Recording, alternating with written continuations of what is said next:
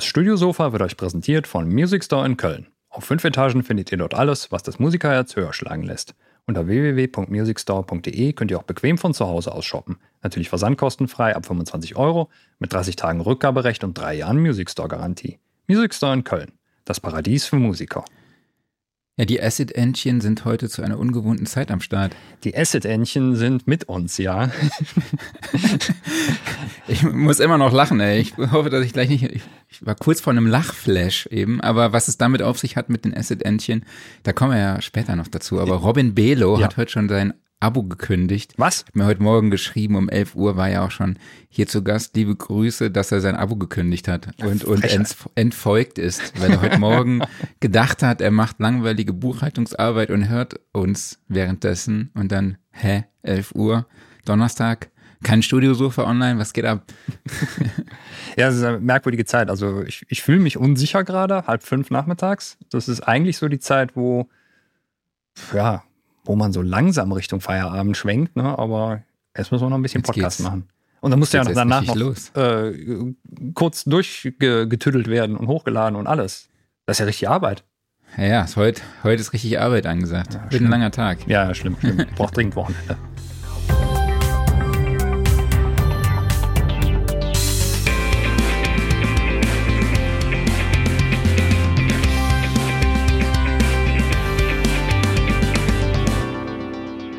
Studiosofa, der Sound and Recording Podcast, Ausgabe 168. Hallo an alle da draußen. Schön, dass ihr in dieser Woche auch wieder zur ungewohnten Zeit dabei seid. Und ich spreche wie immer mit meinem Wingman Klaus Beetz. Und ich mit dem Star-DJ aus Entenhausen, Marc Bohn. ja, und unser Gast ist heute Thorsten Schwerte, Doktor der Naturwissenschaften und Leiter des Instituts für Zoologie an der Universität in Innsbruck. Hallo Thorsten, schön, dass du dabei bist. Ja, hallo. Dankeschön für die Einladung. Hi. Ich hoffe, du wurdest jetzt nicht enttäuscht von Klaus. Denn du warst ja so gespannt auf sein Alias, ja? Ja, ich, ich denke, das wird sich dann später noch auflösen, wenn ich, wenn, wenn ich dann schon nicht mehr da bin. Was es mit den Acid-Entchen auf sich hat. Ach so, nee, ich meine jetzt auch wegen der Geschichte, äh, auch meine Kollegin Chrissy, hallo, liebe Grüße, äh, die wartet auch immer darauf, wie Klaus mich nennt. So, und das ist scheinbar echt so ein, so ein Ding geworden, so ein Insider geworden, dass, äh, dass das spannend ist. Wir müssten mal so die besten Namen für mich rausschneiden, Klaus. So, das so ein Best-of. Das so als Real. Ist, ja, dass du das jetzt in den Vordergrund gerückt hast, weil eigentlich bezieht sich das ja immer nur darauf, was du am Cold Opener erzählst. Ja. Ne? Also eigentlich kannst du das auch steuern. Du kannst dich besonders ja. loben im Cold Opener und dann werde ich ja vermutlich darauf zurückkommen auf die eine oder andere Art und Weise. Okay. Dadurch, dass ich das ja so sehr mag, mhm. äh, glaube ich, gehe ich eher die andere Richtung, aber okay. egal. naja, aber wir sprechen ja heute nicht über meinen Namen, sondern äh, über das Thema Biosignale in der Musikproduktion beziehungsweise in der Audioproduktion. Ähm, Thorsten wird uns erklären, was sind überhaupt Biosignale, äh, wie er sie mit seinen Studenten mit selbst entwickelten Sensoren und Mikrofonen aufzeichnet und wie er diese dann auch in Produktionen von Ambient Sounds oder im Sounddesign verwendet oder in einem interaktiven Hörspiel, was ich extrem interessant finde, wo er uns dann nachher noch erklären wird, äh, wie das Ganze funktioniert, finde ich extrem spannend. Also bei, heut, bei uns sind heute sehr, sehr viele Fragezeichen mhm. über, meinem, über dem Kopf. Also vor allem bei mir. Bei mir ist das sowieso immer so, aber heute noch mehr. Ja. Ähm, und wenn ihr dazu Fragen habt, könnt ihr die, natürlich über die Facebook-Kommentarfunktion oder auf die Kommentarfunktion auf YouTube an uns stellen. Ah. Und Thorsten wird sie dann für euch beantworten. Aber Thorsten, jetzt erstmal zu dir. Ähm, du bist Leiter des Instituts für Zoologie an der Uni in Innsbruck und dort auch außer, außerordentlicher Professor. Was macht man in der Position so? Hm, ja, also die Professoren haben in der Regel drei Jobs. Forschung, Lehre und Administration. Also Forschung sollte 60 Prozent sein, Lehre und Administration 20 Prozent. Die Realität schaut öfters anders aus, hm. dass mehr Administration da ist. Und äh, ja, lustig ist, die Studierenden glauben immer, wenn die Vorlesungszeit vorbei ist, also so Ende Juni oder im Januar, dass wir dann frei haben. Ne? Also im Sommer drei Monate frei. Äh, hm, das ist nicht so. Ne? Wir forschen sowohl während der Zeit, wo wir Lehrveranstaltungen machen, als auch äh, halt in der Zeit, wo die Studierenden in den Semesterferien sind. Okay. Und du bist Leit Leiter des Instituts für Zoologie. Ähm, was kann man sich da vor drunter vorstellen? Ja, Zoologie ist vom Wort her äh, die, die Lehre von den Tieren. Mhm. Ja, also ist ein klassisches Fach in der Biologie. Und ähm, das andere wäre beispielsweise die Botanik. Das sind also so die, die Urdisziplinen der Biologie. Und mittlerweile gibt es daraus äh, abgesplittert sehr viele andere äh, Disziplinen. Aber letztendlich sind wir alles Biologen. Okay. Ähm, was, ja, was du dort machst, da, da gehen wir ja gleich noch ähm, tiefer drauf ein. Ähm, du bist aber auch natürlich interessiert an Synthesizern und Klangsynthese und produzierst auch Ambience Sounds. Und was ich total spannend fand, war, du hast mit 14 dein erstes Stereomikrofon als in ihr gebaut. Wie hast du das gemacht?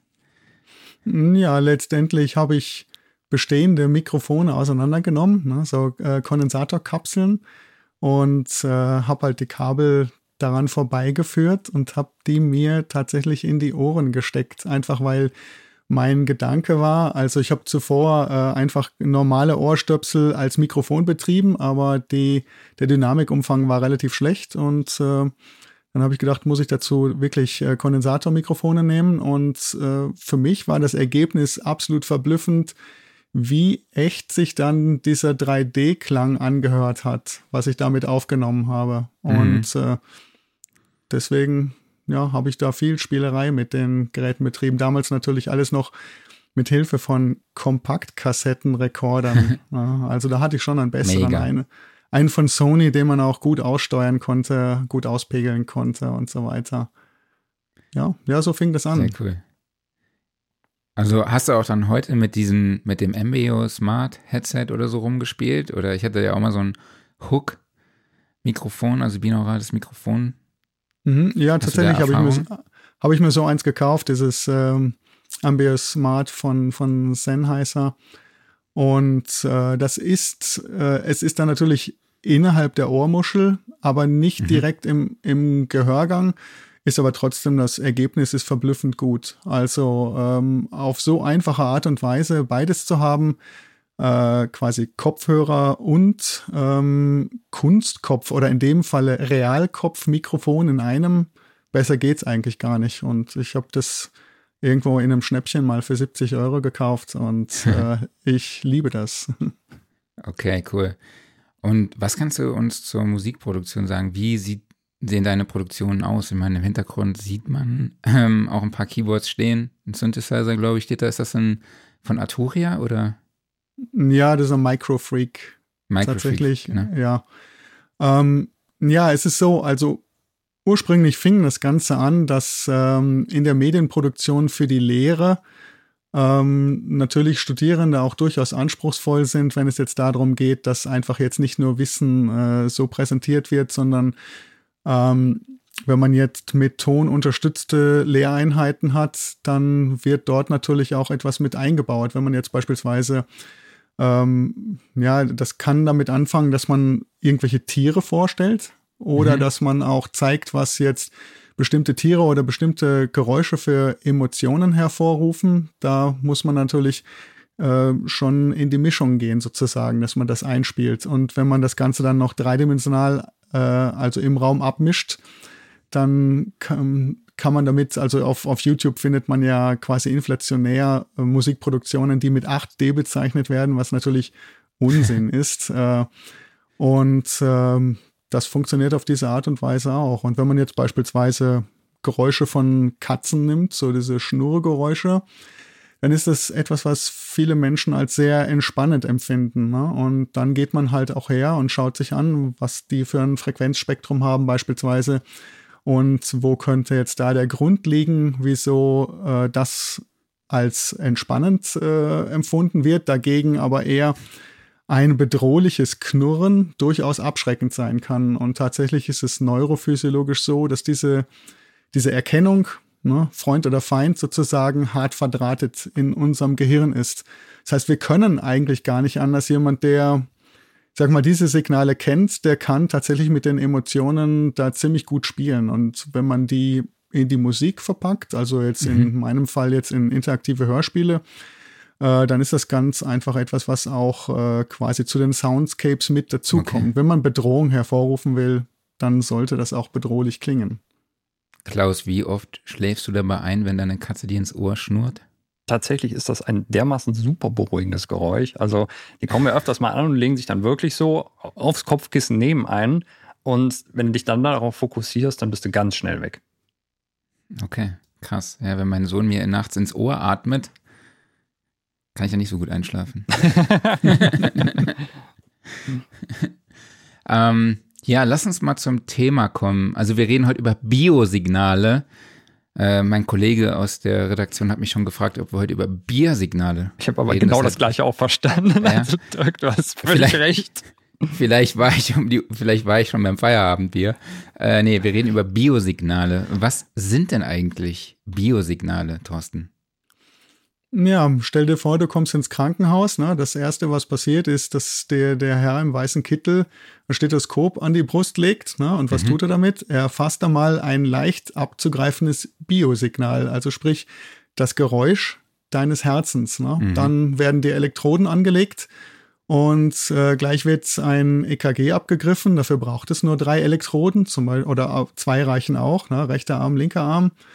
Äh, und schon hast du das nächste Biosignal. Ne? Dann die Atmung beispielsweise ist auch ein rhythmisches Biosignal. Ähm, die Bewegung der Augen, alles Mögliche. Und ähm, diese Biosignale zeichnen sich in der Regel dadurch aus, dass sie meistens ziemlich niederfrequent sind. Ne? Mhm. Wenn du jetzt an deinen Herzschlag beispielsweise denkst, dann denkst du dir, ja, der klingt, der ist eh wie ein Metronom, aber das ist überhaupt nicht so sondern du hast eine Herzratenvariabilität und aus der kann man auch ziemlich viel ablesen aus diesem Biosignal. Wenn also beispielsweise du eine recht, sagen wir mal, eine Herzfrequenz von 80 Schlägen pro Minute hast und die ist extrem konstant, dann kann ich daraus ablesen, dass du wahrscheinlich gestresst bist und ähm, dass es dir vielleicht gar nicht so gut geht in dem Moment aber wenn du so voll entspannt bist und du atmest aus, dann sinkt dann die Herzfrequenz vielleicht so auf 55, dann atmest du wieder ein, dann geht sie wieder ein bisschen nach oben. Und in der Spektralanalyse kannst du dann im Prinzip die Herzfrequenz als sehr dominantes Signal herauslesen, aber dieser Envelope des Auf und Abs der Frequenz, das ist eben sehr niederfrequent und ist ein bisschen getriggert durch die Atmung aber auch durch ganz viele Parameter, die einfach in deinem Körper stattfinden. Ne? Mhm. Das sind jetzt nur Beispiele für Biosignale vom Menschen selbst. Ne? Und dann gibt es natürlich noch die Artikulation, ne? bis hin in den Ultraschall bei Bienen oder Fledermäusen, äh, bis hin zu Tarntechniken, die Tiere verwenden, dass eben der Käfer genau diese Signale schluckt mit einem Audioabsorber sozusagen, dass er von der Fledermaus nicht gesehen wird. äh, bis hin zu sehr, sehr tiefen Signalen. Also alles, was jetzt tiefer ist als 20 Hertz, hm, tun wir uns ziemlich schwer, sie zu hören, aber wir fühlen sie. Und das mhm. heißt deswegen auch nicht, dass wir, dass sie nicht da sind. Ne? Die Erde beispielsweise, es ist jetzt zwar kein Biosignal, kein biogenes Signal, aber es gibt einem zumindest eine Erdverbundenheit und gibt vielen Organismen Sicherheit. Das ist so eine Frequenz um 7,83 Hertz. Und ähm, das kann eine gewisse Sicherheit geben, dass man erdnah ist. Ne? Und äh, große Höhen machen auch Angst, wenn man die große Höhe nicht sieht, sondern sie einfach nur fühlt, weil bestimmte Frequenzen fehlen. All das sind Biosignale. Klaus wollte die Frage einwerfen.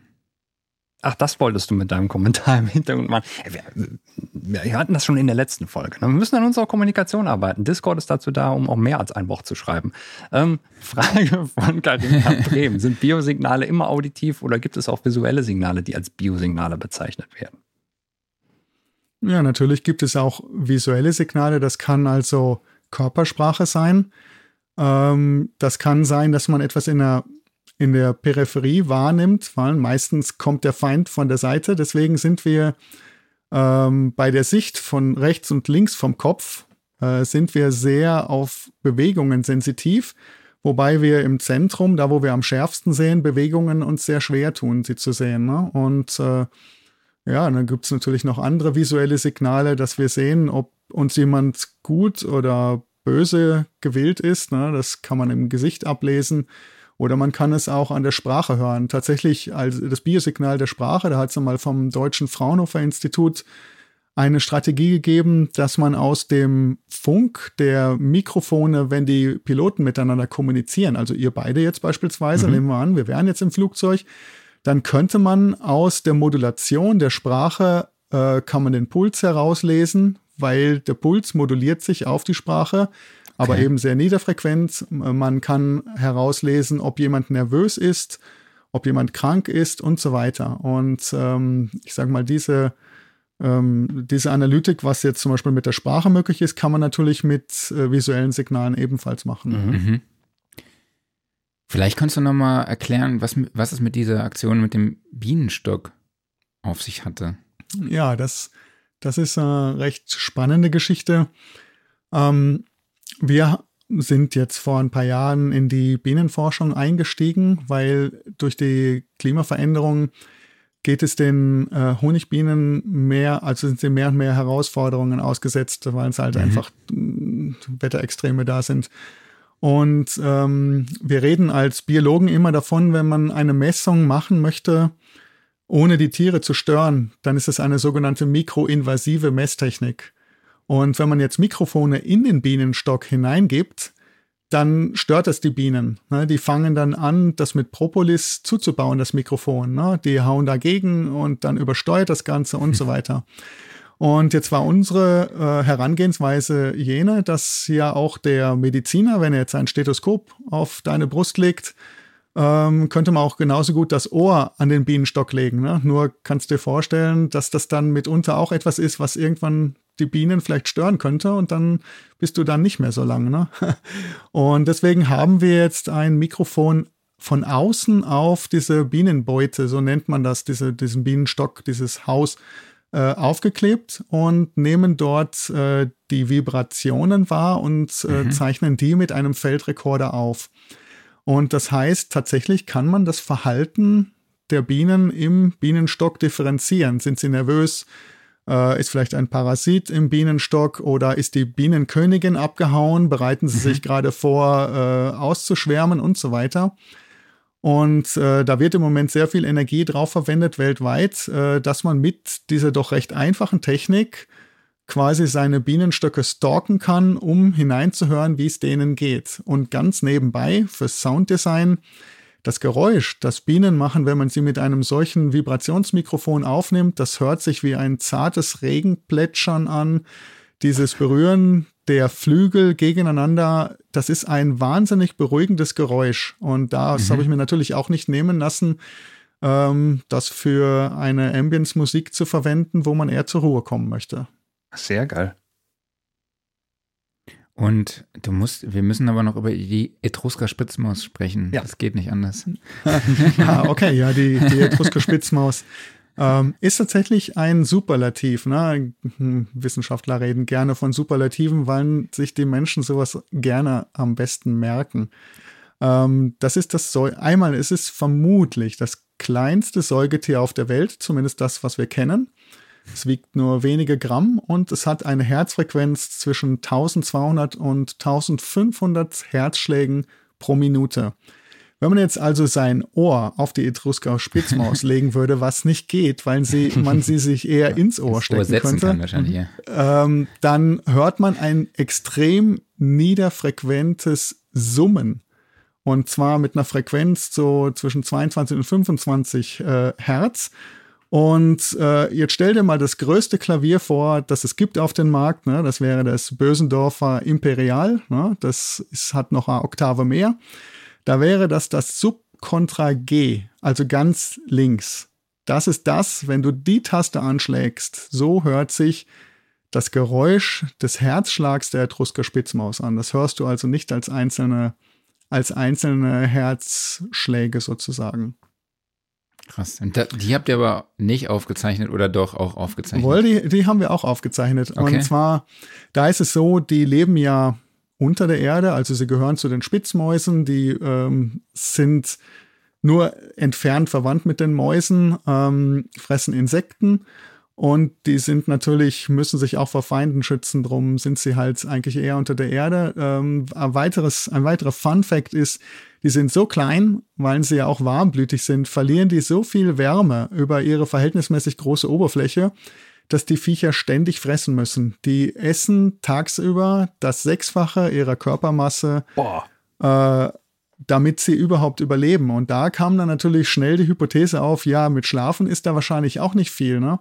Und tatsächlich fressen die alle halbe Stunde. Und ähm, das wollten wir halt überprüfen. Das waren bisher nur über Beobachtungen. Und jetzt haben wir vier dieser, dieser Spezialmikrofone, äh, eins rechts, eins links, eins oben und eins unten, an dieses Gehege angebracht. Da muss man wissen, das sieht aus wie ein Bild, das an der Wand hängt. Ne? So äh, 1,20 Meter breit, äh, 1,50 Meter hoch und da ist eine Glasscheibe davor und man sieht das Gangsystem. Und jetzt war meine verwegene Idee, dass ich aus dem Laufzeitunterschied des Schallsignals die Position der Maus herausfinde. Und mhm. ich gesagt, ich nehme jetzt so ein ähm, Sound-Device, MixPray 6, und nehme alles her, was der kann. Also 192 Kilohertz, 32 Bit Float, Datenrate. Und ja, wir sind gescheitert. Ähm, was ich vielleicht hm. nicht äh, mit berechnet habe, ist, dass die Schallgeschwindigkeit in soliden Materialien ziemlich hoch ist. An der Luft sind es so äh, 300 Meter pro Sekunde, aber das kann äh, in einem soliden Material können das etliche Kilometer, ich glaube sechs Kilometer oder so pro Sekunde sein. Und äh, also die Zeitdifferenz der Signale, ich habe sie wirklich nicht zu denken, das die waren überall gleich einfach. Ne? Also sie waren ein bisschen im Pegel unterschiedlich, aber man hat die Maus nicht orten können. Aber wir wissen jetzt, wie sie miteinander sprechen. Und äh, tatsächlich haben wir mit diesen Mikrofonen auch, auch die Kommunikation der Tiere aufgenommen. Irre. Und äh, das hört sich so ein bisschen wie so ein Gezwitscher an. Und auch bei den Bienen ist es so, äh, da haben wir eben bei diesem Vibrationsmikrofon äh, festgestellt, dass die auch äh, bis zu 40, 50 Kilohertz aufnehmen können. Und tatsächlich ist es auch bei den Bienen so, dass die in diesem Frequenzbereich, dass dort auch Kommunikation stattfindet. Mhm. Aber das heißt also tatsächlich so, dass vermutlich kleinste Säugetier der Welt, mit dem kann man einen richtig bösen Subbass erzeugen. Mm, ja, also wenn man denen das, ja, ja. Wenn man, wenn man denen die Herzfrequenz mhm. abnimmt, mhm. äh, ja, das kann man, ja. ja. Das ist so. Und, und das ist der, das ist so ein bisschen der Widerspruch, den man da sieht. Eine so kleine Maus, da denkt man sich ja, dass äh, wenn das Herz 1500 Mal pro Sekunde schlägt, mhm. dass das ein, ein sehr hohes Geräusch sein müsste. Aber nein, das Gegenteil ist der Fall. Ja, richtig. Ähm, interessante Frage noch von Carina. Hört die Maus das auch selbst, so wie ein tiefer Tinnitus? Ja, das, ähm, die Frage muss man sich selber stellen. Mhm. Wenn man jetzt zum Beispiel unter Wasser geht, dann kann man, oder in der Wanne untertaucht, dann kann man seine eigene Herzfrequenz äh, hören. Mhm. Ähm, oder wenn es ganz, ganz ruhig ist, aber wir können die Maus ja nicht fragen, ob sie es hört. Ne? Mhm. Äh, das wäre natürlich, ähm, naja, hm, Meistens ist es so, dass wir die Signale, die von uns selber angeht, äh, ausgehen, ähm, die sind wir quasi wie über eine Sidechain, die sind quasi ausgefiltert. Ne? Stimmt, ne? ja. Ja, das heißt, auch wenn wir uns selber berühren, das merken wir also nicht. Aber mhm. es gibt neurophysiologische Störungen bei Menschen, dass sie diese Signale eben nicht ausblenden können. Und die fühlen sich die ganze Zeit, die fühlen den Stuhl, auf dem sie sitzen, äh, die fühlen sich die ganze Zeit selbst und hören sich auch mhm. vermutlich viel stärker. Lass uns doch mal zur Aufzeichnung dieser Biosignale kommen. Du hast gerade schon Sound Devices Mix Pre erwähnt. Ist das so deine normale Herangehensweise? Also nutzt du dann äh, Field Recorder wie beispielsweise ein Sound Devices, um sowas aufzuzeichnen? Ich hätte jetzt zuerst gedacht, man nutzt so als, als Forschungsobjekt dann nochmal ganz spezielle Geräte dafür. Ja, natürlich haben wir ganz spezielle Geräte, aber die sind auch ganz speziell teuer. Äh, und die würde man auch, die würde man auch ganz speziell nicht irgendwo ins Feld stellen, wo dann möglicherweise technikinteressierte Zoobesucher auf die Idee kommen könnten, an den doch ziemlich großen Kästen herumzudrehen. Ähm, ja, es ist, die sind halt einfach ziemlich teuer. Äh, also diese Biosignalverstärker können so 10.000 Euro, 20.000 Euro und so weiter kosten. Der Vorteil von den Geräten ist natürlich, dass sie äh, extrem gut kalibriert sind, äh, dass, sie an, dass sie sehr linear sind Und da komme ich natürlich mit Feldrekordern ein bisschen in Troubles sozusagen. Ne? Äh, da ist zum Beispiel ein Low-Pass-Filter drin äh, in den meisten Geräten äh, oder die, manchmal ist es so, dass irgendwo auch eine eine Signalregeneration stattfinden kann. Das muss man natürlich bei professionellen Rekordern kann man das alles umgehen, aber wenn man jetzt zu billige Rekorder nimmt, äh, dann kann es sein, dass die einfach glauben, wie sich das anhören muss und dann ist das nicht das, was wir messen wollen. Ne? Mhm. Und ähm, aber trotzdem, ne, wenn wir da bessere Rekorder nehmen, wie eben den Sound Devices beispielsweise, äh, dann ist das ein sehr robustes Gerät. Wir können mhm. das Signal der Mikrofone so konditionieren, dass wir dort wirklich störungsfrei hineinkommen. Äh, wir können dort äh, die Spannungsversorgung auch abgreifen am USB-Port. Die brauchen 5 Volt beispielsweise. Ähm, das ist ein bisschen anders. Also das heißt im Prinzip, äh, wir gehen rein über XLR und der ist also pegelfest bis, bis 3,2 Volt beispielsweise. Das heißt, der würde das auch überleben, wenn jetzt dieser Sensor runterfallen würde. Der Sensor kann bis 20 G Beschleunigung aufnehmen, aber dann würde der auch durchpegeln äh, bis 5 Volt und mhm. das wäre dann eher doch ein Problem. Ne? Da muss man dann natürlich aufpassen. Mhm. Und äh, du hast jetzt von Sensoren und von Mikrofonen gesprochen. Sind das auch Komponenten, ich sag mal, die man im normalen Musikladen irgendwo bekommt oder sind das alles Spezialkomponenten, die halt nur für die Forschung gedacht sind? Ähm, na, die bekommt man so in einem Musikladen natürlich eher nicht. Na, wobei ich natürlich auch ein Kondensatormikrofon letztendlich umbauen könnte. Ne? Mhm.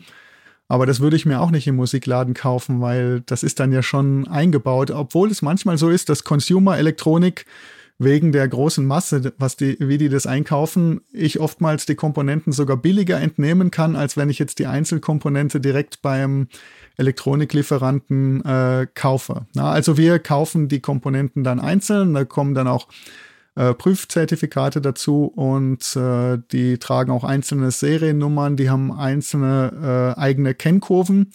Und nur so kann man auch wissenschaftlich reproduzierbar arbeiten, ne? weil es ist ja auch nicht jedes Mikrofon gleich. Ne? Mhm. Äh, da hat man einmal eine Standardmessung gemacht, das liegt dabei, aber wenn man ein wirklich ein, ein Messmikrofon ist deswegen teurer, weil ein individuelles Messprotokoll gefahren wird. Und das brauchen wir für die wissenschaftliche Reproduzierbarkeit eben auch. Mhm. Mhm. Welche Frequenzranges haben diese Mikrofone? Ja, also diesen Sensor, den wir dort verwenden, äh, diesen, der nennt sich M805, den gibt es in verschiedenen Varianten der ist, der misst eigentlich misst der Beschleunigungen. Ist ein Einachsen-Beschleunigungssensor. Äh, aber letztendlich, wenn man den aufklebt, dann ist ja die Bewegung äh, einer großen Platte wie eine Membran.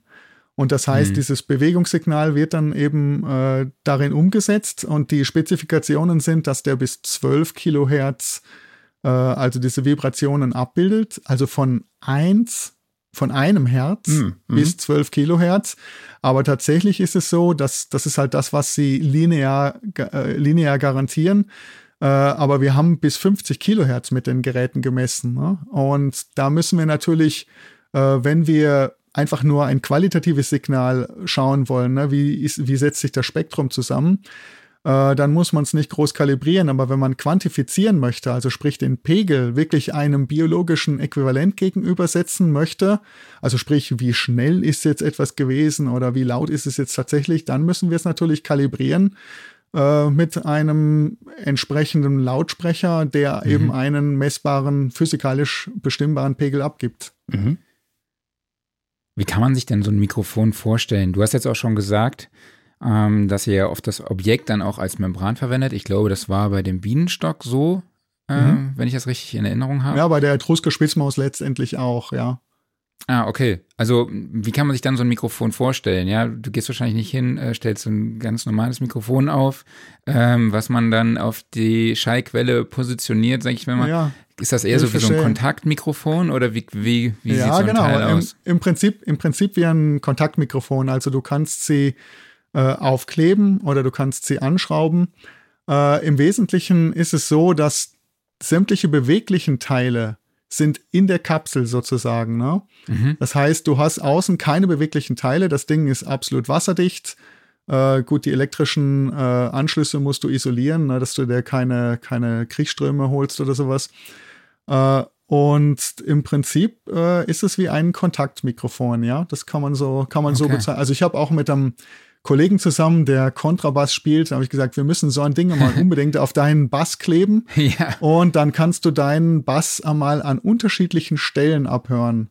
Und das ist auch tatsächlich genau das Tolle, was man damit machen kann, dass man halt eben ähm, wenn man jetzt zum Beispiel an dieses Cymatics denkt, also sprich, äh, da gibt es ja so Experimente, dass man auf eine Lautsprechermembran so Sandkörner aufbringt, ne? Mhm. Äh, die dann so anfangen, zu, zu ja, sich zu Mustern auszulegen und so weiter. Das heißt, man kann überall auf der Oberfläche kriegt man ein leicht anderes Signal. Und du kannst, wenn du die Position weißt und das Signal dann kennst, auch über diesen Körper dann etwas ausmachen. Also letztendlich wird es in der forensischen Analytik ähm, wird, das, wird, wird sowas verwendet. Ne? Man kann dort auch beispielsweise kleinste Fehler in Musikinstrumenten finden, wenn irgendwo ähm, Missharmonien oder Resonanzen sind und so weiter. Dann kann man die damit okay. wirklich millimetergenau absuchen. Krass. Setzt ihr auch dann Ultraschallmikrofone ein, manchmal, bei Fledermäusen oder so? Ja, äh, Ultraschallmikrofone haben wir auch. Äh, auch da wird aber wieder das Signal konditioniert. Das heißt, äh, ich moduliere die Signale, ich pitche die nach unten, ja. Äh, dass ich wieder mit dem Feldrekorder das Ganze aufzeichnen kann und dass es auch dem Menschen ein bisschen entgegenkommt. Der hört das dann nämlich auch. Ne? So. Und tatsächlich ist dieses, dieses Pitching findet bei Biosignalen sehr häufig statt. Wir haben zum Beispiel auch einen Sensor, das ist ein sogenannter Piezo-Kristall, also ein Piezo-Kristall, ne, mhm. der kann druckabhängig eine Spannung erzeugen. Und der wird, also der kann sowohl äh, ein Geräusch abgeben, als mhm. auch als Mikrofon agieren. Und jetzt gibt man damit einen Schallimpuls ab und den gibt man beispielsweise auf eine Ader, auf ein Blutgefäß. Und dieser Schallimpuls geht auf die einzelnen Blutzellen, reflektiert und dann geht er in das Fenster, wo er dann wieder im Mikrofonmodus ist und äh, vergleicht dann die Frequenz, die abgesendet wurde, mit der empfangenen. Und die ist verschieden, weil ja auf den Sensor sich zubewegende Objekte äh, die Frequenz stauchen. Und das nennt man einen sogenannten Doppler-Shift. Und dann würde es sich beispielsweise anhören, wenn man jetzt, äh, wenn ich jetzt bei dir, Marc, beispielsweise einen solchen Kristall auf deine Halsschlagader legen würde, dann würden wir in etwa sowas hören, so. Mhm. Ja, das ist dann quasi der Doppler-Shift, ist äh, dann quasi in den hörbaren Bereich moduliert. Ja, das hört man nebenbei in der, in Krankenhäusern auch sehr häufig. Die ganzen Herzfrequenzsensoren kodieren zwei Dinge. Achte mal das nächste drauf. Äh, ich hoffe nicht, dass du schnell ins Krankenhaus musst, aber äh, dieses Piepsen ist einmal die Herzfrequenz bei jedem Herzschlag und die Tonhöhe kodiert die Sauerstoffsättigung beispielsweise. Ne? Das heißt, das ganze Pflegepersonal ist im Prinzip mit dem Patienten optisch gekoppelt und kriegt zwei Parameter gleichzeitig. Also. Ja, und also nebenbei, diese, dieses Doppler-Shift-Signal ist auch etwas, was sehr beruhigend ist. Das ist ein mhm. Geräusch, ähm, da freut sich auch das Sounddesigner-Herz. Also. Aber jetzt, äh, ja, apropos Herz, ähm, Jetzt mal, ist das beim Ultraschall so? Oder ist, äh, da, dass das Signal dann runtergepitcht wird? Also wenn man das. Ja, beim Herz Ultraschall hört? muss man das machen. Ja? Wenn zum ja. Beispiel äh, so eine Fledermaus hat, sagen wir mal, die stößt einen Schallpuls von 80 Kilohertz aus. Und äh, das reflektiert dann halt irgendwo und kommt wieder zu ihrem Ohr zurück. Ne? Das mhm. heißt, ein sich bewegendes Objekt würde dann hätte auch wieder ein Doppler-Shift, ne? dann wäre es halt ein bisschen mehr als 80 Kilohertz, was dort ankommt. Aber wir können das natürlich nicht hören. Ne? Okay. Und jetzt nimmst du ein Ultraschall-Mikrofon her. Äh, die sind auch ganz billig verfügbar, haben meistens relativ große Membranen. Äh, und da gehst du dann her und pitcht halt das Signal in den hörbaren Bereich herunter. Ne? Mhm.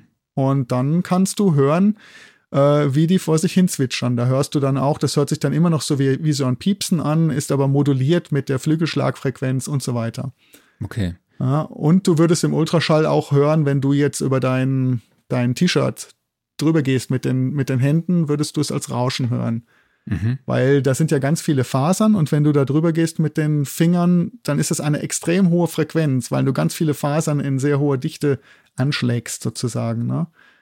Also ist auch äh, eine coole Abhörtechnik. Mhm. Das heißt, das Signal wird eigentlich schon vor der Aufnahme gepitcht. Also meistens, so wie du es jetzt eben Ja, muss ja, hast. muss ja, sonst kriegen wir es ja nicht in die Ja. Feldrekorder rein. Ne? Ja, genau. Also es gibt natürlich, äh, ich meine, ähm, wenn ich, wenn ich jetzt nochmal so einen Feldrekorder nehme, ich stecke da eine 512 Gigabyte Karte rein, ne? Mhm. Und ich nehme auf vier XLR Steckern mit vier Mikrofonen 192 Kilohertz, 32 Bit Float auf, dann habe ich genau 56 Stunden Zeit, dann ist die Karte voll. 512 Gigabyte voll mit vier Signalen. Ne? Äh, also einmal, es fallen dabei sehr viele Daten an, wenn ich jetzt ein Ultraschallsignal nach dem, also wenn ich jetzt ähm, mit 192 Kilohertz Sample, na, dann kann ich die Hälfte dieser Frequenz noch glaubhaft abbilden, sozusagen. Ne? Aber dann siehst du, in was für Datenraten wir kommen, äh, wenn man Ultraschallsignale äh, aufzeichnen möchte. Ne? Und dann pitcht man sie halt herunter. Äh, man verliert natürlich was. Es ist reduktionistisch sozusagen. Und das probiert man natürlich zu vermeiden in der Wissenschaft, aber es hängt immer davon ab, was du aussagen willst. Ne? Was ist jetzt deine Fragestellung? Ne? Mhm. Wenn du im Nachhinein drauf kommst, dass es besser gewesen wäre, mit 192 Kilohertz aufzunehmen, dann hast du Pech. Mhm. Ne? Mhm.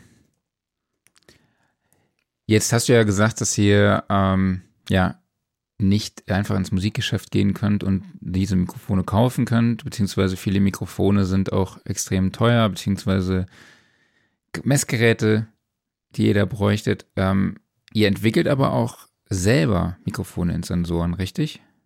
Ja, genau. Also wir haben ein, äh, also das Ganze mache ich natürlich nicht alleine. Ich habe ein hervorragendes Team. Ja, also die Stefanie und der Marco bei mir. Der Marco ist äh, Elektroniker. Dem muss ich nur sagen, da kommt dieses oder jenes Signal her. Ich brauche das in dieser oder jener Form. Oder was hältst du von dem und dem Gerät? Und der schaut an, mit welcher Schaltung er das konditioniert. Ne? Die Stefanie äh, ich sag mal, die hat bei uns ähm, mehrere 3D-Drucker, die hat äh, Lasercutter, die hat alles Mögliche, die ist auch Biologin äh, und die baut dann beispielsweise das passende Gehäuse dafür.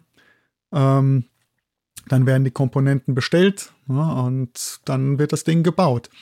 Äh, auch, also man kann das tatsächlich auch Mikrofone selber bauen. Also ähm, wenn ich jetzt zum Beispiel hergehe, man redet auch gerne, ich meine, was ist letztendlich, äh, was ist letztendlich Sound? Sound ist ja ein, ein Luftdruckunterschied eines Schallsignals, das auf dich zukommt und dann im Ohr letztendlich ortsaufgelöst ne, in deiner Cochlea bestimmte Nervenzellen anregt und dann geht's ins Gehirn sozusagen. Ne?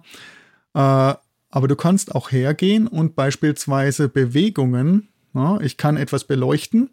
Und wenn ich jetzt eine vibrierende Oberfläche habe und in einem bestimmten Winkel leuchte ich da drauf und ich habe auf der anderen Seite einen Fotowiderstand oder einen Fototransistor, dann kann ich dessen Helligkeitsschwankungen in ein quasi in die Bewegung einer Lautsprechermembran übersetzen oder eben mit diesem AD-Wandler, was ja ein Feldrekorder ist, aufzeichnen. Ich kann es mir Mhm. dann anhören oder ich kann es halt am Computer dann das Signal anschauen. Das heißt, die Signalverarbeitung ist letztendlich, ich meine im Prinzip, was man im Audio, im Audio, im Mixing macht, Effekte, die man benutzt und so weiter, äh, ist letztendlich ja alles irgendwo fußt das auf der Signaltheorie letztlich. Ne? Ja, das heißt, was wir analytisch mit Signalen machen, macht der Musiker kreativ mit der Musik.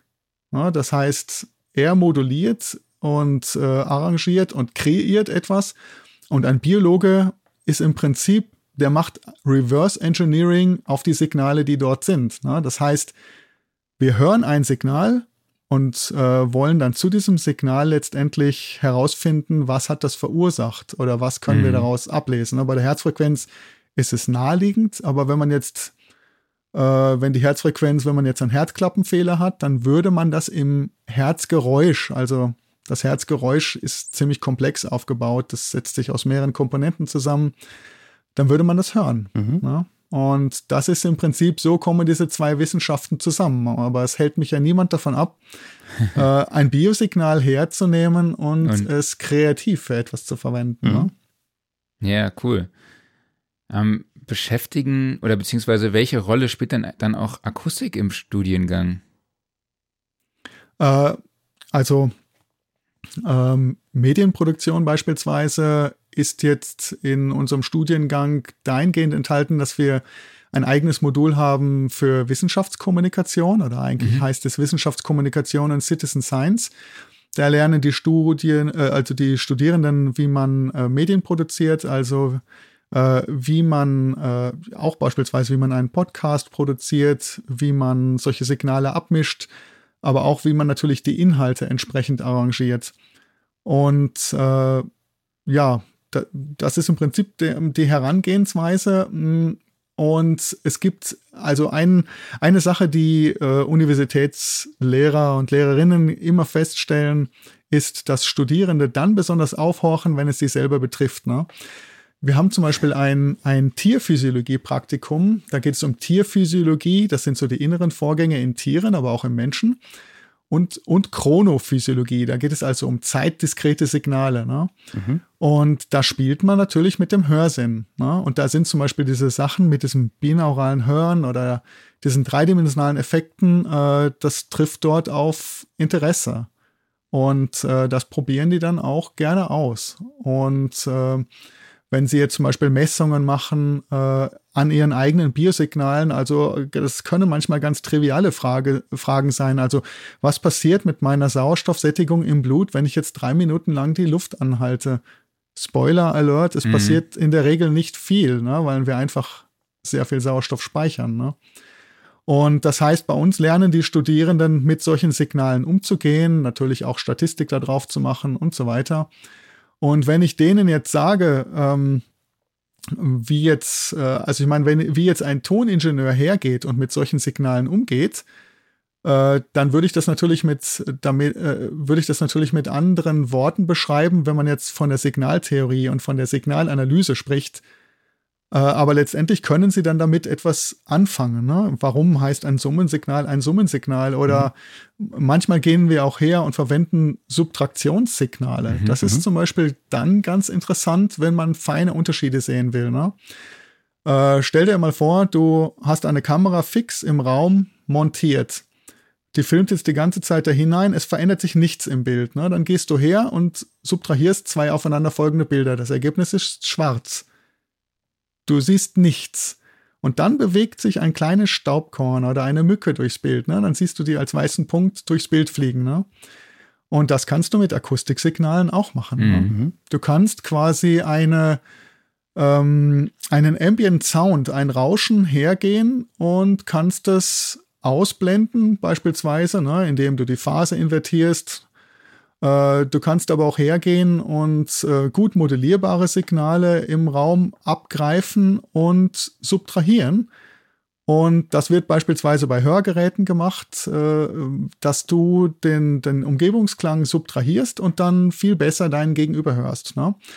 Und das geht dann so weit, dass das Ganze sogar ins Psychoakustische gehen kann. Ne? Also ein psychoakustisches Modell, das jeder kennt, ist das MP3-Format.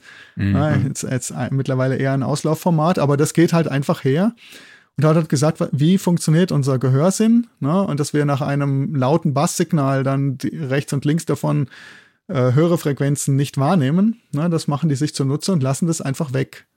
Ne? Also und äh, genauso kann man natürlich auch mit solchen Biosignalen hergehen. Also bei diesem Bienenvibrationsmikrofon äh, ähm, äh, ist es zum Beispiel so gewesen, dass es ein Störsignal gegeben hat. Da muss irgendwo unter dieser, also das ist so ein Laborkomplex und obendrauf ist dann ein begrüntes Dach und da stehen diese Bienenstöcke drauf, möglicherweise ein Kühlschrank oder Kühltruhe oder sonst irgendwas. Ne? Da war äh, also so bei, bei 160 Hertz äh, war da einfach ein, ein Signal und äh, das hatte mit den Bienen überhaupt nichts zu tun. Ja, gut. Und dann lernen die Studierenden natürlich, ja, was verwendet man dann? Ne? Ähm, also Farbfilter Pro Q3, na, natürlich nicht.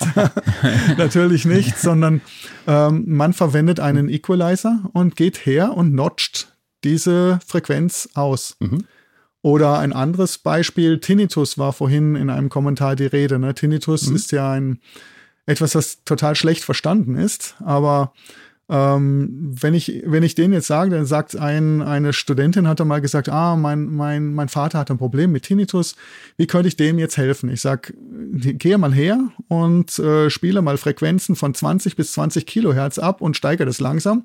Und wenn er sagt, ja, genau die Frequenz, so hört er sich an, äh, dann gehst her und sagst, und welche Musik hörst du gerne? Und dann gehst du her mit dem Equalizer und notcht genau diese Frequenz aus seines Tinnitus dann füllt sein Tinnitus diese Frequenzlücke und wird nicht mehr als störend empfunden. Ne? Also letztendlich, was der Musiker im Arrangement macht, dass es da nicht zu Frequenzkollisionen kommt, ne? Äh, geht man in der Pathologie sozusagen her und äh, geht her und sagt, okay, du kannst jetzt, du hörst jetzt dieses oder jenes Störsignal, weil dein Ohr halt irgendwo einen Fehler hat, das kann auch das Gehirn sein, und dann kann man die Musik maßgeschneidert darauf anpassen. Mhm. Ja? Und äh, so auf diese praktisch, dieser praktische äh, Zugang zu den Signalen ist ge eben genau das, was äh, auf diese Weise dann die Studierenden quasi bei denen Interesse lockt. Was kann ich selber damit anfangen? Wie kann das anderen Menschen helfen und so weiter? Mhm. Wenn wir jetzt aufnehmen, wie positioniere ich denn die Mikrofone entsprechend. Gibt es da auch jetzt beispielsweise wie in der klassischen Tontechnik Aufstellung, dass du sagst, okay, gewisse Schallquellen werden nur Mono aufgenommen? Gibt es sowas wie eine Stereoaufstellung, also irgendwie XYAB oder ist das völlig irrelevant? Ja, also bei den Etrusker Spitzmäusen hatte ich ja sogar vier Mikrofone. Das mhm. war also Quad äh, Quadrophonie, einfach um auf Nummer sicher zu gehen. Ähm, in der Regel, wenn Signale äh, ja, ich sag's nochmal, ich sag's nochmal so. Äh, je mehr Schallquellen man gleichzeitig hat, und in so mehr Troubles kommt man hinterher bei mhm. der Analytik letztendlich, mhm. ne? weil man muss halt einfach doppelt so viel auswerten. Ne?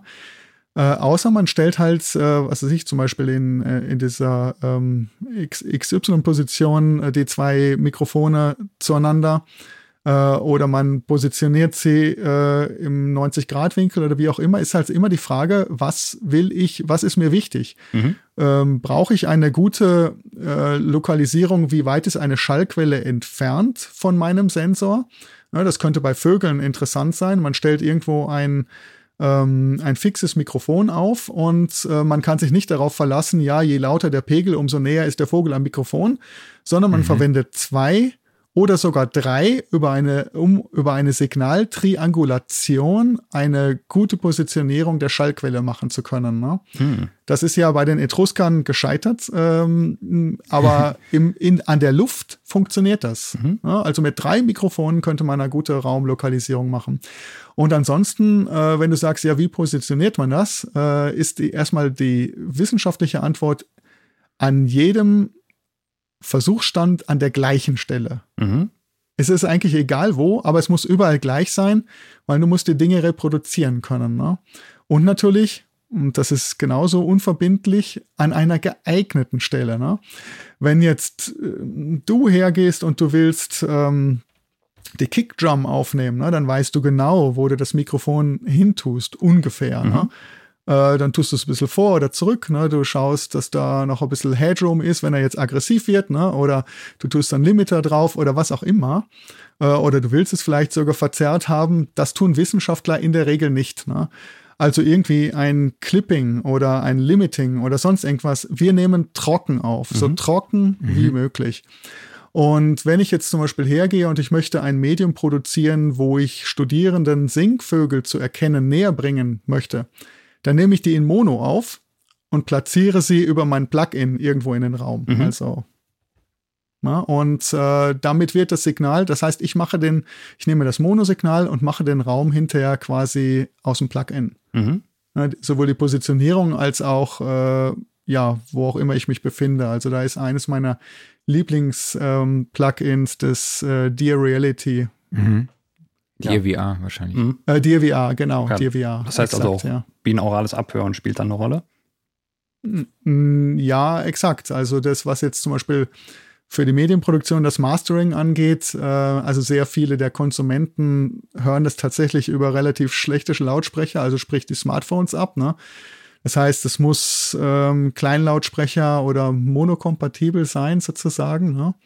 Wenn man jetzt wieder an die Medienproduktion denkt. Ne? Mhm. Ähm, und äh, wenn, wenn es jetzt eben um diese dreidimensionale Platzierung von Schallquellen in den Raum geht, dann empfehle ich eben ähm, offene Ohrstöpsel. Offen deswegen, dass man den Umgebungsklang noch hört. Also sprich, also wenn jetzt äh, jemand in den Wald geht und der hört halt andere Vögel auch noch, dann kann ich mit einem offenen Ohrstöpsel sozusagen äh, einen weiteren Vogel dazu mischen. Mhm. Ja, das heißt, er hat den normalen Ambient Sound, den er kennt, und jetzt platziere ich dort einen Vogel, entweder der dort nicht hingehört, ne, dann würde es, das kann nicht sein, den gibt es da ja gar nicht, ne? Äh, oder ich kann jetzt sagen, so, da haben wir jetzt links ein Rotkehlchen, ne, rechts haben wir den Zilpzalp, äh, und äh, dann lernen die Studierenden beispielsweise die zu erkennen und äh, dann kann ich aber auch beispielsweise hergehen und dann irgendwann ein Gemisch ansetzen ne? und sagen, da sind jetzt fünf gleichzeitig und bitte, welcher Vogel kommt aus welcher Richtung? Und das äh, geschieht alles letztendlich in Silizio, also sprich äh, in der äh, Audio Workstation. Mhm. Ne? Und äh, es gibt auch Tierdaten, Tierstimmen-Datenbanken, äh, wo man viele extrem gute, also mit Richtmikrofonen aufgenommene Mono Monogeräusche äh, verwenden kann und die dann hinterher wieder, denen wieder Leben einhaucht und sie wieder in eine Mixed Reality Welt platziert. Ah, spannend. Da hatte ich mal eine coole Story geschrieben über einen Wissenschaftler, der über Jahre hinweg immer an die gleichen Stellen gef gefahren ist, um Sounds aufzunehmen. Also schon seit den 70ern irgendwie bis Mitte, Ende der 2000er und hat die dann nachher in so einer Ausstellung in Paris verglichen. Das fand ich extrem spannend. Mhm, cool. Ich suche das mal nochmal raus. Wie ja, das, das ist. Das Geil. ist auf jeden Fall äh, interessant, interessant. Also ich habe auch die eure Podcast-Folge, ich habe jetzt deren Namen vergessen, die da durch äh, in Island waren oh. und überall so mit Wir Geophonen äh, Geräusche aufgenommen haben. Ich habe mir natürlich deren Bibliothek gleich kaufen oh, müssen. Ja, ne? Free to Use Sounds. Äh, ja, Free, free to Use Sounds. Äh, Marcel, Marcel und, und Libby. Mhm. Ja, Libby, genau. 25, Euro, 8 Gigabyte äh, aufregende Sounds in allen möglichen Variationen. Genial, gefällt mir gut. Ist nebenbei auch ein, ein Job. Also ich sage immer ganz gern, wenn ich am nächsten Tag aufwache und nicht mehr weiß, wer ich bin, dann sagt mir, ich bin Sounddesigner und reise mit dem Wohnmobil durch die Welt und nehme solche Geräusche auf oder sowas. Ne? Ja, direkt nochmal den YouTube-Kanal von den beiden empfehlen, wo sie das auch alles dokumentieren. Mhm. Ja, ja, na, das ist, das, das ist eine coole Sache, ja. So, ich habe es gefunden. Bernie Krause heißt er. Und der Artikel heißt, und die Entwicklung, ne, warte mal. Ich habe auf jeden Fall den Link mal in die Shownotes gepackt. Bernie Krause über seine Field Recordings über 50 Jahre in der Wildnis. Also das war schon echt mhm. irre. Hier Amazonas, Alaska, Karibik, Kalifornien, überall hat er über die Jahre hinweg ständig irgendwo Sounds aufgenommen und die dann nachher miteinander verglichen. Ja, man stellt dann natürlich auch leider fest, dass es manche Tierarten weniger oder halt auch gar nicht mehr gibt. Mhm. Ja, die Biodiversität auf allen Ebenen nimmt leider ab, ja. Aber du hast eben gesagt, die Studenten müssen dann auch tatsächlich anhand der Recordings erkennen, welche Vogelart es ist. Habe ich das richtig verstanden? Natürlich, ja. Das können auch teilweise zehn sein, die gleichzeitig singen. Ne? Oh. Es sind auch Vögel dabei, die im Ultraschallbereich singen. Ne? Zum Beispiel das, das, das Rotkehlchen. Das, da hört man dann Lücken oder besser gesagt, man hört eben nichts mhm. an diesen Stellen. Ne? Das klingt jetzt sehr sehr komplex. Also ich habe das tatsächlich auch in, in meinem Grundstudium, also ich komme aus Deutschland, habe in Bochum studiert, äh, Biologie studiert. Und man muss ziemlich früh aufstehen, um Singvögel gut zu hören. Also kurz nach, kurz nach Sonnenaufgang äh, ist, das, äh, ist das gut oder kurz vor Sonnenaufgang eigentlich. Und am Anfang denkt man, man steht im Wald und man, es zwitschert einfach überall. Aber je, wenn man darauf hingewiesen wird, jetzt achte mal genau diesen genau diesen jetzt. Ne? Und dann hört man immer wieder, und das ist dieser oder jener Vogel, mhm. äh, dann lernt man hinterher aus einem Gemisch an ganz vielen Vögeln, die zu differenzieren. Ne? Und dann gibt es noch Vögel, die, die, die spötten. Ne? Zum Beispiel der Gelbspötter tut das der ist in der Lage, andere Vögel zu imitieren. Der mhm. kann aber nicht nur Vögel imitieren, sondern wir hatten einen, der muss wohl, damals waren noch so Spielhöllen noch sehr populär, mhm. ne? Der muss da irgendwo neben dem Pac-Man-Automaten nochmal vorbeigeflogen sein. Der hat dann tatsächlich diese 8-Bit-Musik, hat der äh, nachgesungen. Äh, und heute machen sie das mit Klingeltönen, ne? Mit Klingeltönen aus, aus Handys, ne? Es ist erstaunlich. Hammer. Mir fällt jetzt gerade keine, äh, keine Überleitung ein, aber ich glaube, auf der Studioszene könnt ihr, glaube ich, nicht lernen, wie Vögel klingen. Aber da laufen aber, viele bunte Vögel rum. Das auf jeden Fall.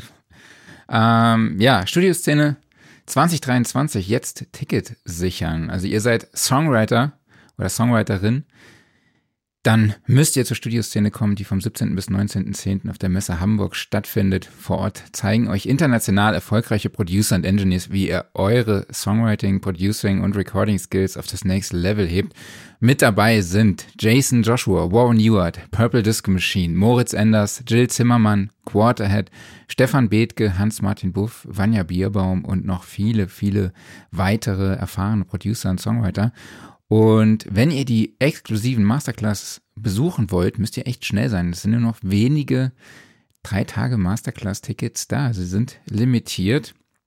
Also ran an die Tickets. Infos findet ihr unter www.studioszene.de. Den Link findet ihr natürlich dann auch in den Show Notes. Ähm, genau, dann haben wir jetzt, gehen wir nochmal zum Thema über. Wie nutzt du denn jetzt diese Sounds in der Musikproduktion oder im Sounddesign oder ja in der Ambience-Musik? Ja. Ja, es ist so, ähm, wir haben ein System, äh, mit dem wir arbeiten, mit dem man eben mit einem sogenannten Mixed Reality Player, äh, den kann man verwenden, um anhand der GPS-Position bestimmte Medien zu präsentieren oder abzuspielen. Ne? Mhm. Äh, und äh, jetzt nehmen wir, wenn wir zu diesem Beispiel dieses Vogelguides zurückkommen, also dieses System heißt Lokendi, findet man auch unter lokendi.com, können wir auch gerne in die Show Notes geben. Da gibt es eben auch sehr viele interaktive Hörspielabenteuer. Ne? Mhm. Und äh, etwas, das sehr gut ankommt, das ist sogenanntes Edutainment. Also man lernt etwas äh, und wird gleichzeitig unterhalten. Und äh, überall, es gibt, es gibt ja Naturschutzgebiete, wo man keine Schilder aufstellen kann. Ne? Und das heißt, man tut sich dann offene Ohrstöpsel rein, man hört dann immer noch den Umgebungsklang und an einer bestimmten GPS-Position spricht dann auf einmal das System zu einem und äh, reichert quasi die Umgebung mit bestimmten Informationen an. Und das ist einmal, das wäre so die Edutainment-Variante. Und dann gibt es natürlich auch noch wirklich interaktive Hörspielabenteuer, mhm.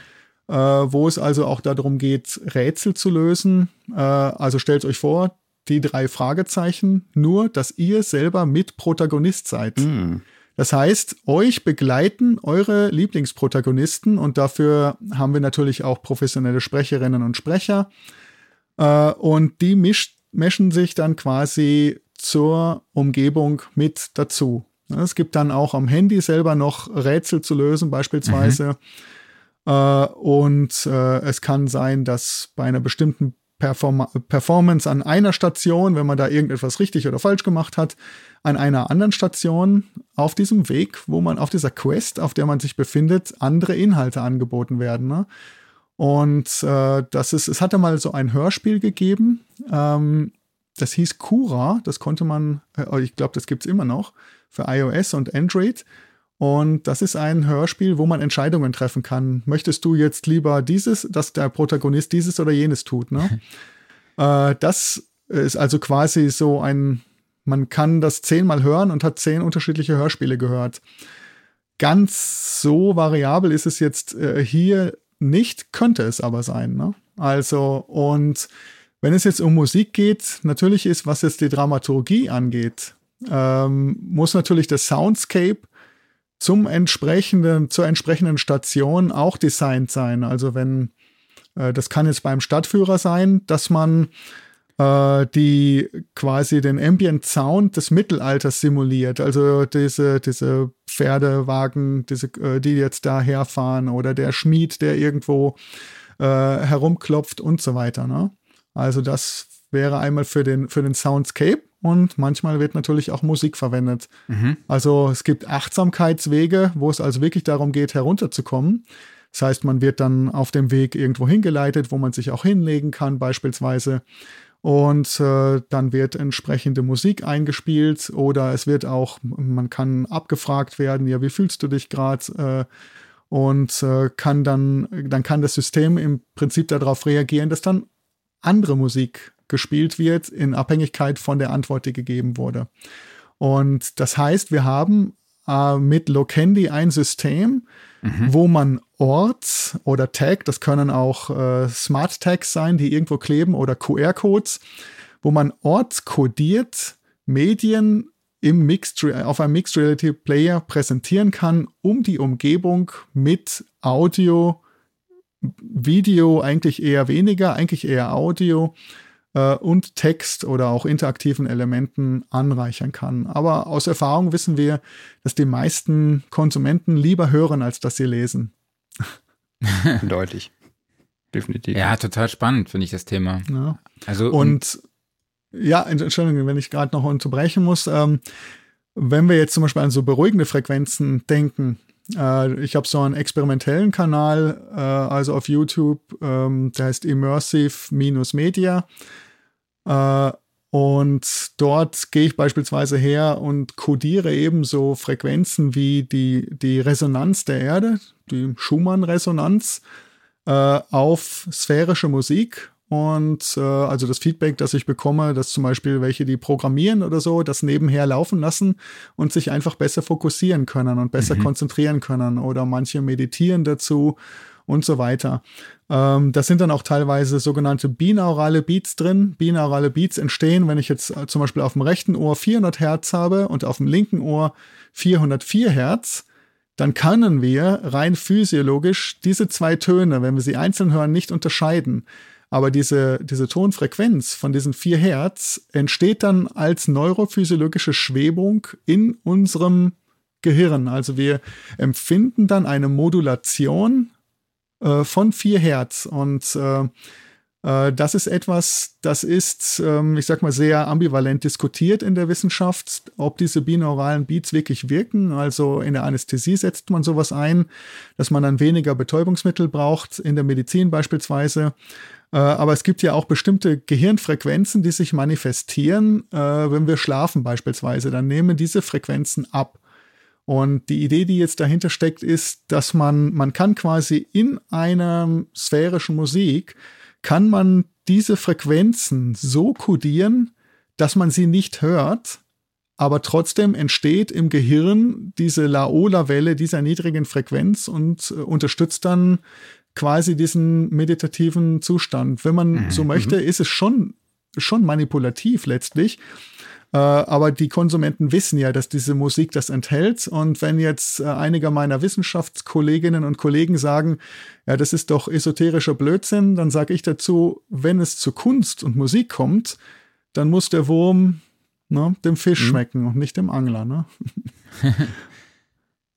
Ja, total spannend. Also ich habe mich jetzt auch mal frecherweise auf dieser Low Candy Seite rumgeklickt. Ähm, das ist ja eigentlich eher so Geocaching 2.0 auch und eigentlich noch, ja, viel, viel cooler besser. einfach. Es ist, es ist besser als Geocaching. Ähm, also diese Plattform ist vermutlich, also es gibt viele, die sich mit dem versuchen, so mit solchen mhm. äh, GPS-geteckten Stadtführern und so weiter. Aber dieses System kann tatsächlich äh, Variablen verwenden, es kann, äh, wenn, dann Entscheidungen treffen. Es kann wirklich programmiert werden. Und äh, das ist vermutlich das, das mächtigste Tool der Mixed Reality Medienpräsentation auf dem Markt. Da bin ich absolut überzeugt. Und ist, also Tourismus ist natürlich sehr stark vertreten ja. dort, aber auch Stadtführer. Und natürlich habe also beispielsweise den interaktiven Stadtführer der Stadt Hall hier in Tirol. Äh, den habe ich beispielsweise in meinem Studio abgemischt. Äh, oder auch bestimmte Schulprojekte. So mh, Schulprojekte sind meistens so Low-Budget-Projekte, ähm, weil die Schulen nicht viel Geld haben. Da machen quasi die Inhalte die Lehrerinnen und Lehrer und die Schüler und mhm. ähm, die lernen dann dabei Medienproduktion und ja gut, aber einen gewissen Anspruch muss es natürlich haben. Die Sprecher kosten was, äh, das Tonstudio kostet was, äh, aber es darf halt nicht teuer sein. Ne? Aber so andere Produktionen können dann schon so richtig ins Geld gehen bei der Produktion, wenn man jetzt so an Sprecher denkt, wie beispielsweise Christian Schulz, der auch äh, hier und da mal Robert Redford synchronisiert hat oder so Sprecher, die man kennt von irgendwelchen Naturfilmproduktionen und so weiter die kosten dann schon viel Geld, ne? Ja. Ja, mega, Witzig. Also die haben sich auch welche voll viel Mühe gegeben, so eine Dekodiertabelle zu machen, wo dann äh, das ABC quasi umgeschrieben wurde mit anderen Buchstaben mhm. und Ziffern und gibt es eine Karte mit genau. und ja. Also eine, Sa eine Sache, die ich total gerne mal machen würde, das wäre, wir sind ja mal in Prag gewesen und so ein, äh, so ein Nachtstadtführer für Prag.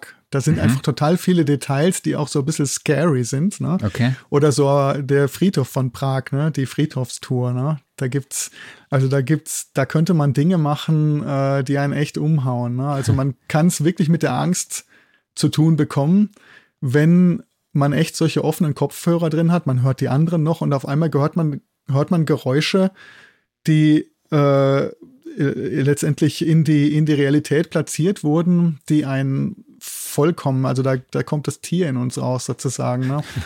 äh, es ist eben so, dass diese, diese Urängste oder der Mensch musste in seiner Evolution eine schnelle Entscheidung treffen, mhm. um zu überleben. Ne? Also äh, und diese schnellen Entscheidungen oder auch diese, diese Bauchentscheidungen manchmal, die sind halt eben meistens hart kodiert in unserem Gehirn. Ne? Mhm. Und wenn die Signale genau so etwas adressieren, dann kann einen das schon echt packen. Ne? Und das sind natürlich äh, Filmmusikkomponisten, äh, denen kann ich, brauche ich da nichts erzählen. Die wissen genau, wie sie mit dem umgehen, ohne dass man die Musik hört. denkt man sich, boah, das war aber jetzt wirklich unheimlich. Und dann spult man nochmal zurück, hört sich es nochmal an und dann sagt man, da war ja wirklich ja Musik.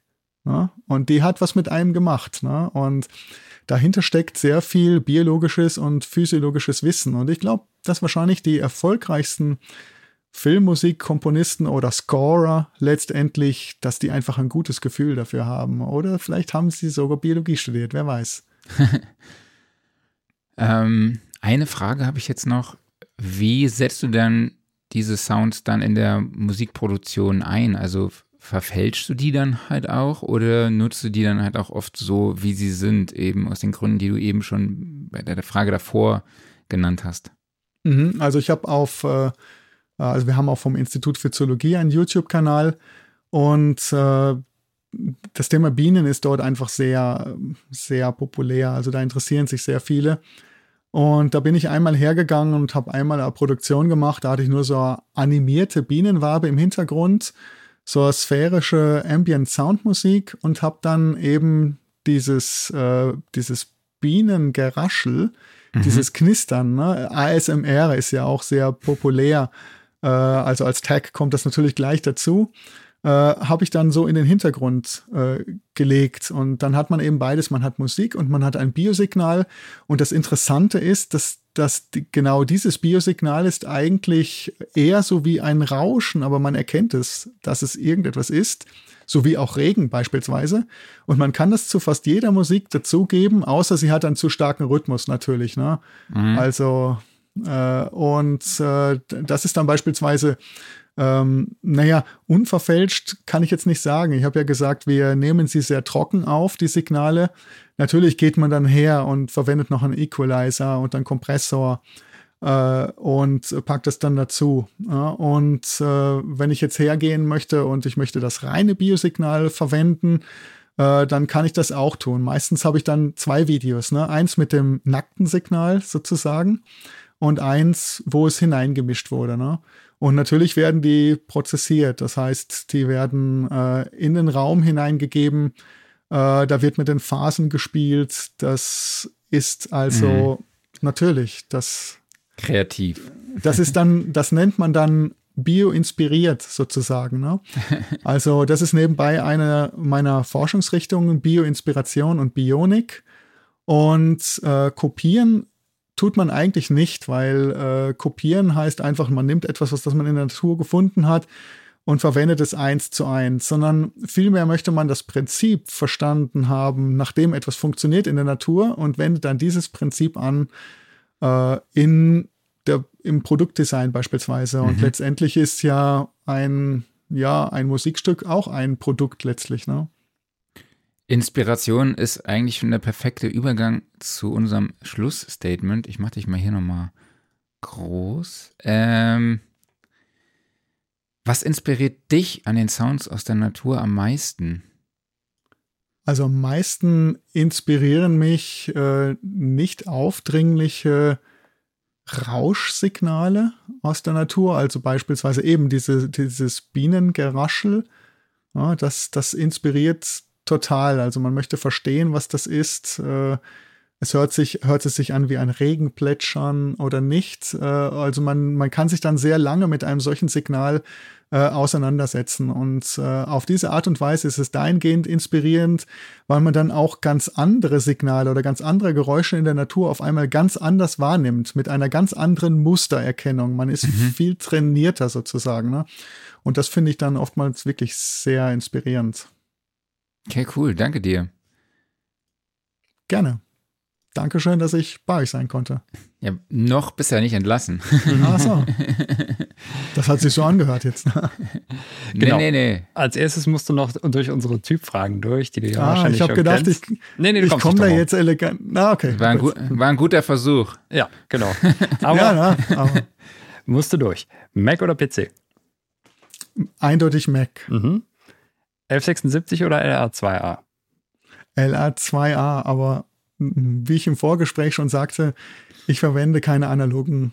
Äh, bei mir ist alles digital. Ja, dann ist die nächste Frage analog oder digital wahrscheinlich auch schon beantwortet, oder? Ja, digital, so schnell es geht, aber nicht zu digital. Gewisse Dinge müssen halt einfach, die Sensoren sind meistens zunächst einmal irgendwo physikalisch analog. Mhm. Der erste Schritt ist immer irgendwo analog. Ja. Dann natürlich äh, die alles entscheidende Frage, wo ich mich frage, was der Etrusker Spitzmaus denn besser gefallen würde. Kommt der EQ vor oder hinter den Kompressor? Ja, eindeutig kommt er davor. Mhm. Also wenn man mit Biosignalen arbeitet, kommt er davor. Ähm, weil dann kann ich alles rausputzen oder dieses oder jenes verstärken, was mir besonders wichtig erscheint. Mhm. Und dann tut sich auch der Kompressor leichter, damit umzugehen. Mhm. Aber ja, in diesem Fall sage ich so warum, ja. 44,1 Kilohertz oder 48 Kilohertz? Bei dir wahrscheinlich so viel wie geht, oder? 192 Kilohertz, ja. ja. U47 oder Messmikrofon? uh, U47, Messmikrofone zu, zu teuer, zu wenig flexibel einsetzbar. Wenn ich eins ergattern könnte, ein U47, ja. Mhm. Also, oder mir leisten könnte, ja. Vinyl oder CD? CD, wobei mich Vinyl total fasziniert, äh, wenn ich zum Beispiel daran denke. Also was ich immer schon mal bauen wollte, ist äh, eine optische Abtastung einer Vinylplatte. Oh. Ja, das hat es ja mal tatsächlich gegeben, ist also nicht neu, diese Idee. Aber das wäre cool, weil Mikroskopie und äh, Übersetzung von Bildsignalen spielt eine große Rolle bei uns. Und das wäre ein schöner ein Link zwischen analog und digital. Mhm. Ist das ein Lasertonabnehmer, oder? Ja, genau, ja. Mhm. Das klingt alleine schon gut. Geil. Ja, das, das, geht gut, ja. Ja. Mhm. ja. Das könnte man mit Laserinterferometrie machen. Marc, weißt du, was du in deinen Plattenspieler einbaust, ne? Ja. Alles ist besser mit Lasern. Früh raus oder spät ins Bett? Äh, früh raus. Mhm. Also spät ins Bett ergibt sich manchmal, aber früh raus, wenn ich mich entscheiden muss. Alles klar. Und dann nur noch Wein oder Whisky? Wein. Danke dir.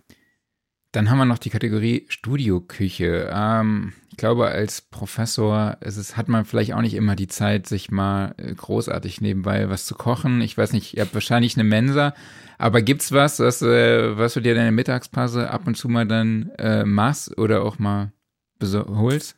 Tatsächlich ist es so, dass ich das Mittagessen meistens überspringe und dann zu Abend esse. Okay. Äh, aber da, da, muss ich, da muss ich jetzt ein Zitat anbringen. Äh, ich, ich sammle nämlich Kochbücher, weil letztendlich sind okay. wissenschaftliche Messprotokolle sind auch letztendlich Kochrezepte. Ne? Mhm. Und ich liebe Kochbücher und meine Frau sagt immer zu mir, ja, aber du kochst ja überhaupt nicht. Ne? Warum liest denn du Kochbücher? Aber tatsächlich, äh, als Kind habe ich die bodenlose Pizza erfunden und äh, ah, was, ich, was ich jetzt äh, perfektioniert habe, ist Kaiserschmarren. Also, oh, obwohl ich ah, aus Deutschland komme, mhm. in Österreich kennt Kaiserschmarren natürlich jeder. Mhm. Und mhm. äh, Kaiserschmarren, den denke ich, ich esse ihn ziemlich gern und ich denke, ich kriege ihn ganz gut hin. Und äh, ich sag, ähm, für den Abend ist so der selbstgemachte Kaipi äh, auch natürlich ein Rezept, das sich aber nicht so gut für die Mittagspause eignet. Mhm. Jetzt kriege ich nicht nur Hunger, jetzt kriege ich auch noch Durst. Ja. Ja. ja, der Feierabend ist gleich da. Ja, ja, genau. Aber vorher müssen wir noch durch unseren Referenztrack durch. Und äh, lieber Thorsten, hast du einen Referenztrack, wo du sagst, der ist besonders toll gemischt, gemastert, spezielles Arrangement, Mhm. was auch immer, egal welches Genre, egal welches Jahrzehnt? Ja, ähm, habe ich. Und zwar Nigel Stanford hätte ich dort. Und da muss ich jetzt gerade selber äh, überlegen, was war denn das? Habe ich den jetzt tatsächlich selber vergessen? Ha?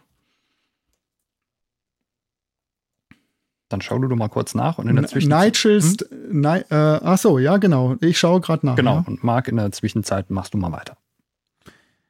Genau. Äh, ich habe den Track News von Loy dabei. Also ist wirklich so, eine, so ein aufstrebendes Popsternchen, würde ich fast sagen. Ähm, und die Sängerin ist aus Mannheim. Also ihr, ihr kennt den Track, wenn ihr ihn hört. Habt ihr bestimmt schon tausendmal im Radio gehört. Äh, hat so einen sehr dünnen, drahtigen Bass-Sound, also so der auch richtig so grooved. Das ist ein, so ein Rickenbacker-Style, würde ich mal sagen. Extrem groovige und trockene Drums. Und es ist einfach ein totaler Ohrwurm, der bei mir aktuell rauf und runter läuft. Da ergänzen wir uns ja eigentlich perfekt, würde ich sagen. Ähm, Du bist auch groovy unterwegs. Ich bin groovy unterwegs, ebenfalls mit einer absolut coolen Basslinie. Allerdings mein Popsternchen ist schon oben angekommen, nämlich Dua Lipa Ja. mit Dance the Night. Äh, läuft ebenfalls momentan im Radio rauf und runter und kennt man auch aus dem Barbie-Film. Ist eigentlich so ein absoluter Wohlfühl-Pop-Song und auch relativ klassisch arrangiert, also mit Band-Arrangement und Strings dabei und wenig äh, Synthesizer. Das ist einfach so eine super gefällige Radionummer, auch Ohrwurm und ich würde sagen, eine, das ist so ein perfekter Pop-Song. Den hörst du einfach und groovst direkt mit. Kennt man aus dem Barbie-Film. Ja. Hast du den schon gesehen oder was? Leider noch nicht, aber ich würde ihn gern sehen. Ja, sollen wir ins Kino gehen? Ne? Wir, gehen, wir beide gehen in Barbie. Ja, warum nicht? Oder Oppenheimer oder äh, Teenage Mutant Ninja Turtles. Kommt ein neuer Turtles? Ja, kommt neuer Turtles. Ach Ist krass, raus schon. wieder einer? Okay, aber ich gehe auf jeden Fall lieber 30 in, Jahre Turtles oder 40, ne, 40 Jahre Turtles, irgendwie sowas. Alles klar, aber äh, lieber Barbie als Oppenheimer auf jeden Fall. Okay. So, ich habe jetzt meinen Ja. Referenztrack gefunden. Also Nigel Stanford Mhm. und äh, Referenztrack ist Automatica. Perfekt. Insbesondere das Video dazu. Wenn ich ja noch einen zweiten dürfte, wäre direkt die zweite wissenschaftlich interessanter, ist Cymatics. C-Y-M-A-T-I-C-S. Cymatics. Aber Automatica ist wahnsinnig gut abgemischt, äh, super Video-Performance dazu. Ähm, ist so, so eine super Sache zwischen, ja, der Mensch, der spielt und Robotics. Tatsächlich, es gibt auch ein Making-of, da spielen also wirklich echte Roboter sozusagen. Und äh, einfach von der, von der Mischung her ist es gewaltig. Also es kommt echt total gut rüber. Super, pack mal drauf. Cool. Dann, ja, Thorsten, vielen, vielen lieben Dank, dass du dir heute Nachmittag die Zeit für uns genommen hast. Du hast ja äh, auch noch einen wichtigen Termin heute, den du nicht verpassen darfst. Ja, auf gar keinen Fall, ja. Und äh, deine Frau hat Geburtstag. Ich weiß nicht, ich hoffe, ich darf es erzählen, aber deshalb. Ja, natürlich. Die, herzlichen die Caroline hat Geburtstag und äh, Caroline, alles Gute zum Geburtstag wünsche ich dir. Äh, ja, auch von Auch, uns. Alles ja. Liebe. Herzlichen Glückwunsch. Und jetzt wünschen wir euch beiden einen wunderschönen Abend. Dankeschön und dann würde ich sagen, noch einen schönen Nachmittag. Ja, danke dir, ja? Mach's gut. Okay. Danke dir, Thorsten. Bis dann. Tschüss. Ciao. Ciao. Ja, super Typ. Absolut. Und ich muss sagen, mein Kopf raucht jetzt ein bisschen. Ja, ich habe mir ja gerade notiert, ich wollte eigentlich sowas sagen wie, hatte heute ein bisschen was von äh, der Sendung mit der Maus und von Ranga Yogeshwar. Weißt du, was ich meine? Ja. Ja, ja, Und da eindeutig. dachte ich mir, ich sage so, ich hatte heute etwas von, äh, von der Etrusker Spitzmaus. Spitzmaus. Mhm. Ja. die Acid-Mäuse sind jetzt unterwegs, ne? Ja, die Acid Acid-Mäuse. Und äh, die Äh, Acid Zu den naja, äh, wer auch unterwegs ist, sind die Gitarristen. Record Your Band, unsere dreitages Masterclass mit Max, Max Power und Waldemar Vogel. Äh, während des Guitar Summits findet die statt. Ähm, der Guitar Summit findet vom 22.09. bis 24.09. im mhm. Rosengarten in Mannheim statt. Und die beiden zeigen euch, wie ihr einen Top-Sound bei Recordings im Proberaum und im Home-Studio erzeugt. Also sie sagen dir, was du an Equipment für deinen Proberaum brauchst, um dort richtig geile Aufnahmen zu machen, äh, wie du die Instrumente, aber auch natürlich die Mikrofone richtig positionierst, um den optimalen Klang zu bekommen und ja, sagen dir auch, wie der Recording-Prozess am Rechner läuft oder eben am Hardware-Recorder, geben dir Mixing und Producing-Tipps und sagen dir auch, wie du den Track für die Veröffentlichung vorbereitest. Weitere Infos dazu findet ihr unter guitarsummit.de slash record your band. Und wo wir bei der Sache sind, was macht eigentlich ein Schlagzeuger auf dem Guitar Summit? Hm. Undercover arbeiten? ja, ich weiß es doch noch nicht. Ich weiß auch nicht, was du da machst während der drei Tage. Ja, äh, weiß ich auch noch nicht so ganz. Auf der sehen. Couch sitzen und gut aussehen. Ja, ich überlege vielleicht mal in der Zeit, äh, ob man so im Wald eigentlich auch den Waldmarvogel äh, heraushören kann. Oh. Es ist schon spät. Ja, ja, ist schon spät. Es ist schon spät. Es ist immerhin schon 10 vor 6. Ja. Komm, wir müssen hier noch durch äh, irgendwie. Genau, nee, aber Klaus und ich sind natürlich auch während des Guitar Summit am Start, nämlich beim Studio Sofa Live Podcast. Zu Gast sind dort auf unserem Sofa Waldemar Vogel, hast du ja schon gesagt. Kann uns da was äh, Christian Kohle von Powerwolf oder Electric Cowboy war auch hier schon zu Gast. Dann Michael Herberger arbeitet zusammen mit Gregor Meile oder Bossos und, und, und. Max Power sitzt natürlich auch auf unserem Studiosofa. Jan Karl von dem den Tonstudios Schraubfabrik und auch Markus Born von der kleinen Audiowelt. Super cool. Ja, ich freue mich auf jeden Fall, ja. mal drei Tage lang richtig über Gitarren abzunörden und dich äh, mit vielen Fragezeichen über dem Kopf zu sehen. Und ich bin mal gespannt, vielleicht kaufst du ja noch eine Gitarre danach. Vielleicht kommst du noch auf einen Geschmack. Ja, ich meine, die muss man ja irgendwo drauf zerdeppern. Ne? Das gehört ja einfach dazu.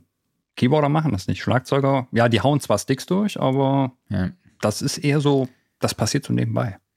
Ja, und schaut auf jeden Fall mal vorbei bei guitarsummit.de. Da ist echt ein unglaubliches Programm mit am Start. Ähm, als Gitarrist darf man das eigentlich nicht verpassen. Ja. Jo, hast du einen Aufreger der Woche? Ja, ich habe äh, witzigerweise eben am Radio gehört, ähm, Butch Vig hat sich jetzt über das Album Nevermind von Nirvana geäußert, was er produziert hat damals. Und er, er sagte mhm. ähm, darüber, dass das Album heutzutage, wenn es jetzt heute erscheinen würde, wahrscheinlich längst nicht mehr so relevant wäre wie damals, als es erschienen ist. Und darüber war die äh, Redakteurin auf, ich glaube, es war Radio Bob, Radio Bob oder Rockantenne, ich weiß es gerade nicht mehr, einer von den beiden Sendern, war sie sehr erstaunt drüber. Und ich habe mich gefragt, warum eigentlich? Also, Nochmal, was hat er gesagt? Er hat halt gesagt, wenn Nevermind von Nirvana heute erscheinen würde, wäre das Album längst nicht so relevant wie damals, als es erschienen ist. Und ähm, ich habe mich halt gefragt, warum sie das so erstaunt, weil ich würde ihm da komplett zustimmen. Also Das, äh, so ein Album muss halt komplett in den Zeitgeist reinpassen. Und ich glaube, heute, wenn jetzt heute, keine Ahnung, die Beatles auftauchen würden oder sowas, dann würde das auch nicht mehr so reincrashen. Oder Bob Dylan oder sowas, weil es, es sind halt dann immer so, ja, ich sag mal so Pionierleistungen, Alben oder Songs, die zu einem gewissen Zeitgeist eher eben passen, die genau in diesem Moment funktionieren. Aber das kann man später dann nicht mehr reproduzieren.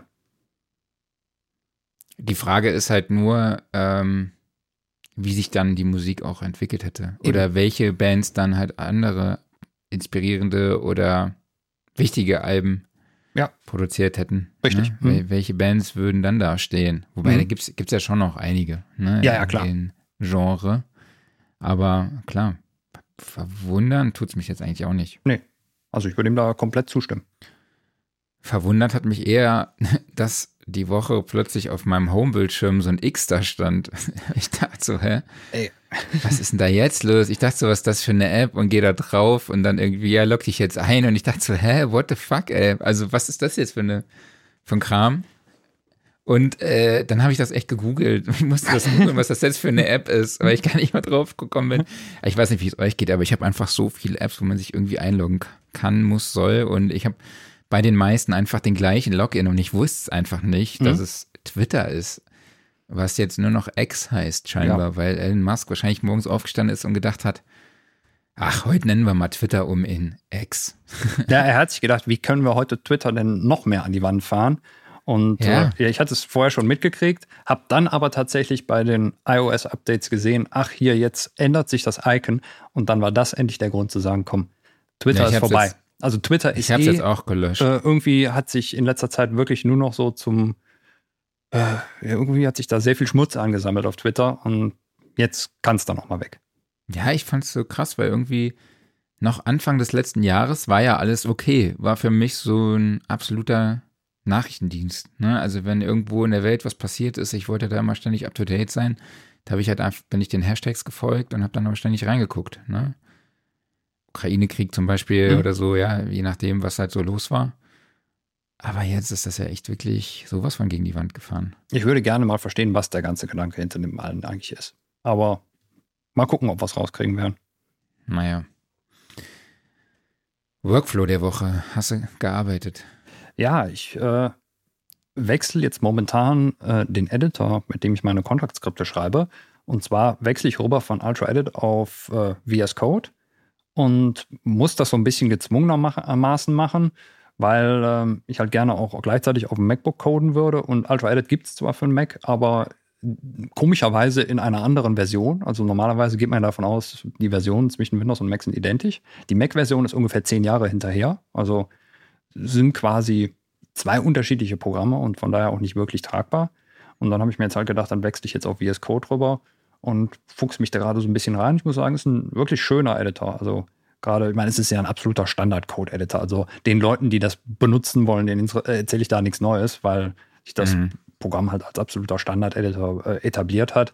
Aber es ist ein wirklich modernes und schön geschriebenes Programm, auch kostenlos und äh, nee, ist ein feines Tool. Okay, ich habe tatsächlich nichts dabei heute. Mach mit. Habe ich auch hin und wieder mal. Ich war zu sehr Studioszene, Gitarre-Summit-Planung. Mhm.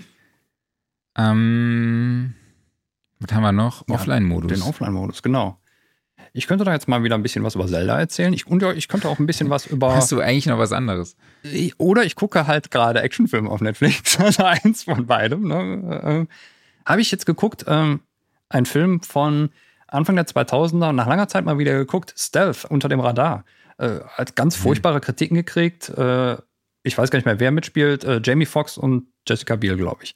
So, und äh, geht halt darum, irgendwie drei hypermoderne Kampfflugzeuge gegen ein KI-gesteuertes Flugzeug. Äh, bisschen trashig, ich muss sagen, äh, ich finde den Film eigentlich ziemlich unterhaltsam. Cool ist der Soundtrack, der ist nämlich von BT gemacht. Äh, der lohnt sich auf jeden Fall.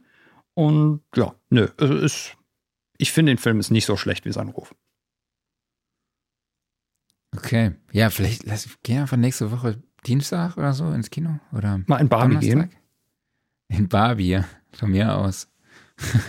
ja, ey. Das ist unser Offline-Modus. Willst du lieber einen Oppenheimer? Also. Ich, mich interessiert das schon. Also. Ja, interessieren schon, aber das ist halt drei Stunden schwere Kosten, ne? Ja, hast recht. Geht auch nur darum, wie eine Atombombe gebaut wird. Ja. Naja, ähm, Offline-Modus habe ich heute dabei wieder das Self-Recording Band von unserem lieben, netten Kollegen Benedikt Hein, äh, also den Podcast.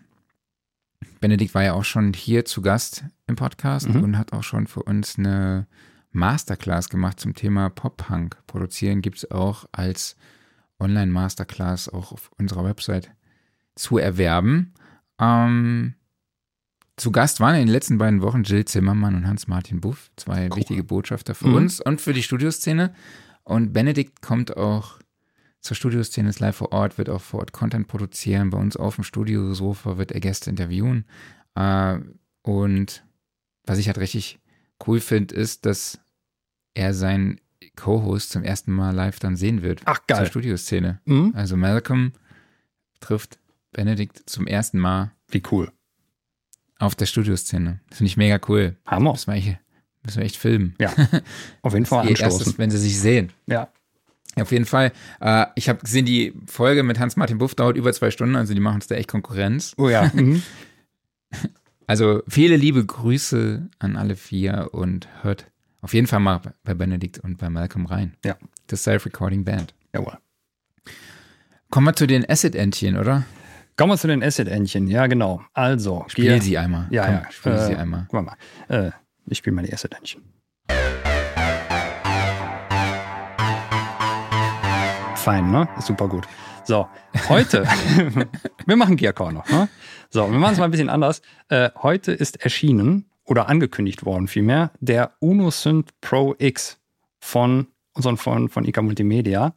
Und äh, sie waren so freundlich und haben uns ein Exemplar zugeschickt. Das steht jetzt hier gerade vor mir. Ich hatte kurz überlegt, irgendwie das Ganze mal so ein bisschen bildlich hier einzupflegen, aber andererseits, das Format ist ja ein Podcast. Also eigentlich nützt das Videobild dann nur wenigen was. Das andere Problem war, dass äh, es gar nicht so einfach ist. Ich hatte mir gedacht, ich hänge einfach das iPhone noch parallel ans MacBook dran, komme dann damit als Quelle hier rein, stellt sich fest, äh, stellt sich raus, äh, iPhone kannst du nur in Safari als Webcam einbinden. Safari mag aber wiederum StreamYard nicht.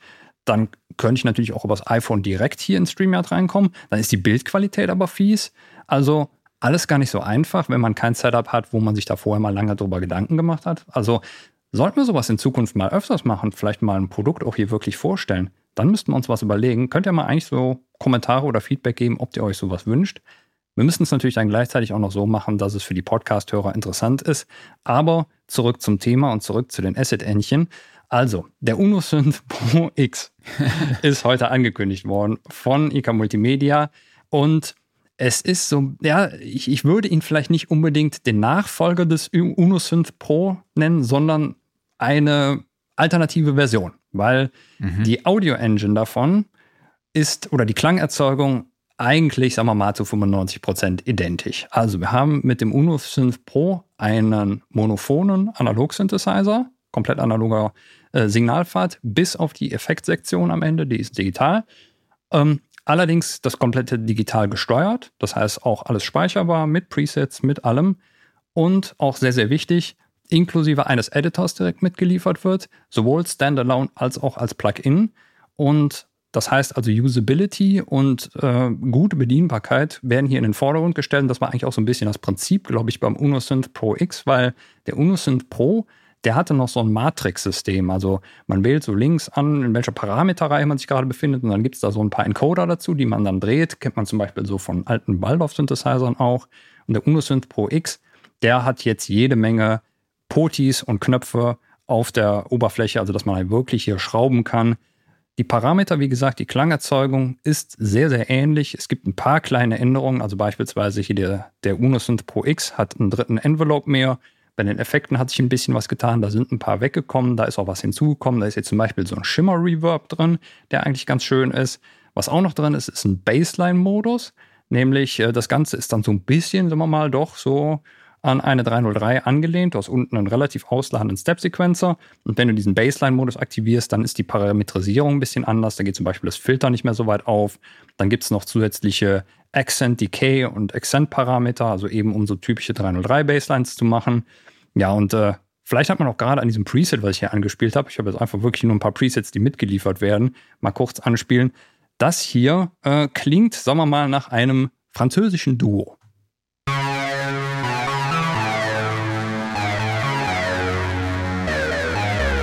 Hat vielleicht der eine oder andere schon mal gehört, sowas, ne? Ähm, gucken wir mal sowas hier. Was ist das denn zum Beispiel? Ja, schöne Bass-Sounds, die kann er auf jeden Fall. Und ja, so als analoger Mono-Synthesizer ist er natürlich eher für Bass-Sounds jetzt als für gigantische Pads oder sowas gedacht. Aber wir haben immerhin drei Oszillatoren und halt eben einen schönen ausladenden Reverb. Damit gehen dann auch mal Lead-Sounds. Aber sowas hier finde ich auch sehr nett. Vor allen Dingen dieser Hall, der da am Ende dann noch über den Sequencer reingefahren wird. Das heißt, also im Sequencer können auch Parameter gesteuert werden. Ah, da freut sich der Trancer in mir dann. Da gab immer so einen anderen Sound vorgespielt, was, was bekannt ist. Ja, ich weiß, ich habe mir jetzt aber nicht mehr gemerkt, welches Preset das war. Äh, ja, warte mal, ich, ich, ich scrolle mal ganz kurz durch. Ja, du hast auf jeden Fall gesagt, du wüsstest gar nicht, was du so viel über den Synthesizer erzählen kannst. Jetzt hast du irgendwie gefühlt acht Minuten erzählt. Ich, ich könnte noch viel, viel mehr darüber erzählen. Ah, hier, dieser war das. Äh, ist klanglich natürlich äh, nicht so wie das Original, aber äh, die Melodie kennt jeder. ist so alles halt in den Presets gespeichert, aber ja, warum auch nicht. Ähm, Bedienung muss ich sagen, also ich habe ihn jetzt halt wirklich nur kurze Zeit bisher benutzt. Aber ich muss sagen, Bedienung finde ich wirklich sehr, sehr schön. Eben sehr hands-on. Viele Potis, womit man direkt zugreifen kann. Menu-Diving ist ein bisschen erforderlich, je nach Sektion, wo man gerade unterwegs ist. Ist aber schön gelöst, nämlich über einen einzelnen Encoder und so einen Back-Button, mit dem man sich durch die Menüs steppt. Also man hat so ein bisschen Back zum Zurückgehen und den Encoder kann man reindrücken, um was zu bestätigen. Damit kann man dann eben so Zusatzparameter machen, wie irgendwie den, den Halltyp noch ändern oder so. Aber da muss man gar nicht so viel machen. Und auch Modulation, da haben sie auch an schöne Sachen gedacht, wie beispielsweise einen Source-Button gedrückt halten und dann eben an der Quelle drehen oder eben den Destination-Button gedrückt halten und am Ziel drehen, dass direkt eine Modulationszuweisung gemacht wird. Wirklich eine feine Sache. Und äh, ja, bleibt noch zu sagen, wo sind wir hier preislich unterwegs? Wir sind hier bei 589 Euro. Finde ich, muss ich sagen, eine runde Sache. Wie gesagt, monophone, analoger, aber halt alles komplett digital gesteuert mit einer mächtigen Klangerzeugung drin. Und ich würde auch sagen, er ist, wenn ich jetzt mal zum Klang was sagen muss, sage ich eigentlich nicht gerne, weil es total subjektiv. Ich würde sagen, das ist so ein Ding, der funktioniert fast immer. Das ist auf jeden Fall keiner, der sich komplett aggressiv in den Vordergrund drängt. Der kann zwar böse, aber nicht ultra böse. Der kann auch nicht super schillernd fein, und auch nicht ganz, ganz abgrundtief. Also ist keiner so, so ein Experte in einem Bereich, sondern einer, der irgendwie so immer funktioniert, so ein Teamplayer. Und ich glaube, das ist auch ganz gut, weil der halt wirklich sehr schön zu bedienen ist und deshalb immer, denke ich, recht schnell Ergebnisse liefert. Gerade eben auch noch dadurch, dass es den Editor als Plugin gibt, ist alles halt schon so am Start, wird auch nicht dann nachgeliefert.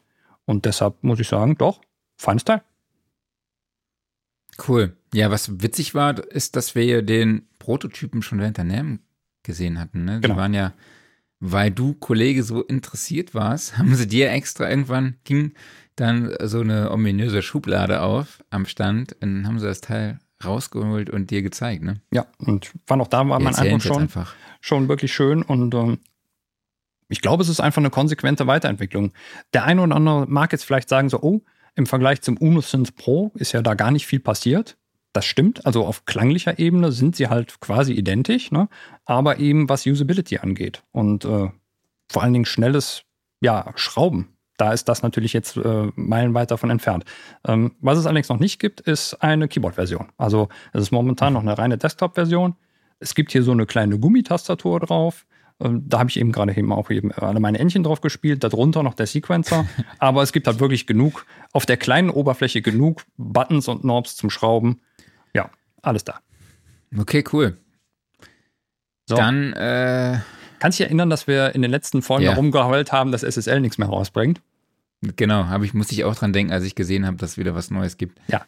Neues SSL-Plugin ist da. SSL G3 Multibus Comp. Ja. Der SSL Buskompressor als Multiband-Kompressor. Äh, kann man machen, ne? Also Wem es noch nicht komprimiert genug ist, der kann es jetzt eben auch noch multibandmäßig machen. Ähm, dazu gibt es eine 4K-Drive-Schaltung, äh, eben aus, passend aus den 4K-Konsolen. Und ja, äh, ist im Endeffekt ein Multiband-Kompressor, ja, mit SSL-Einschlag. Ne? Kostet 229 Euro, ist jetzt erhältlich. Gibt es einen Einführungspreis? Habe ich gar nicht gesehen. Äh, Normalerweise Wahrscheinlich irgendwie zuerst so 19 Euro und dann später. Also du hast ja schon gesagt, 229 Euro. Ja, genau. Also normalerweise gibt es bei SSL doch immer einen Einführungspreis, aber habe ich jetzt gerade nicht auf dem Schirm. So. Ja, wir können ja mal. ein bisschen weitermachen mit SSL noch. Nee, es gibt aber keinen Einführungspreis. Okay, ja gut. nicht. Dann halt ohne Einführungspreis. Ohne Einführungspreis kommt auch der SSL 4K B-Dyn 500er. Also ein 500er Series Modul aus der 4K-Konsole und zwar äh, Kompressor und Limiter. So. Ja. SSL ist jetzt fleißig. Die haben anscheinend wirklich die, äh, die Sommerpause gut genutzt und äh, ja, haben jetzt auch noch ein 500er Modul rausgebracht mit eben genanntem Kompressor drin. Hat äh, ja fixe Ratios. Dann das Übliche, was man vom Kompressor erwartet, ein Threshold ein Release, eine Range, eben für, für ein Gate und Expander unten drunter noch. Es ist halt eben das, was aus der Konsole übernommen wird. Und jetzt als 500er Modul. Preislich mm. 749 Euro. Finde ich für SSL äh, geht eigentlich, ne? Hätte ich eigentlich schon fast mehr gedacht. Ist okay, würde ich sagen. Ja, ja, auf jeden Fall. So, was hast du noch so an Hardware mitgebracht? Ich habe gar nichts mitgebracht. äh, du wirkst müde. Ja, bin ich auch.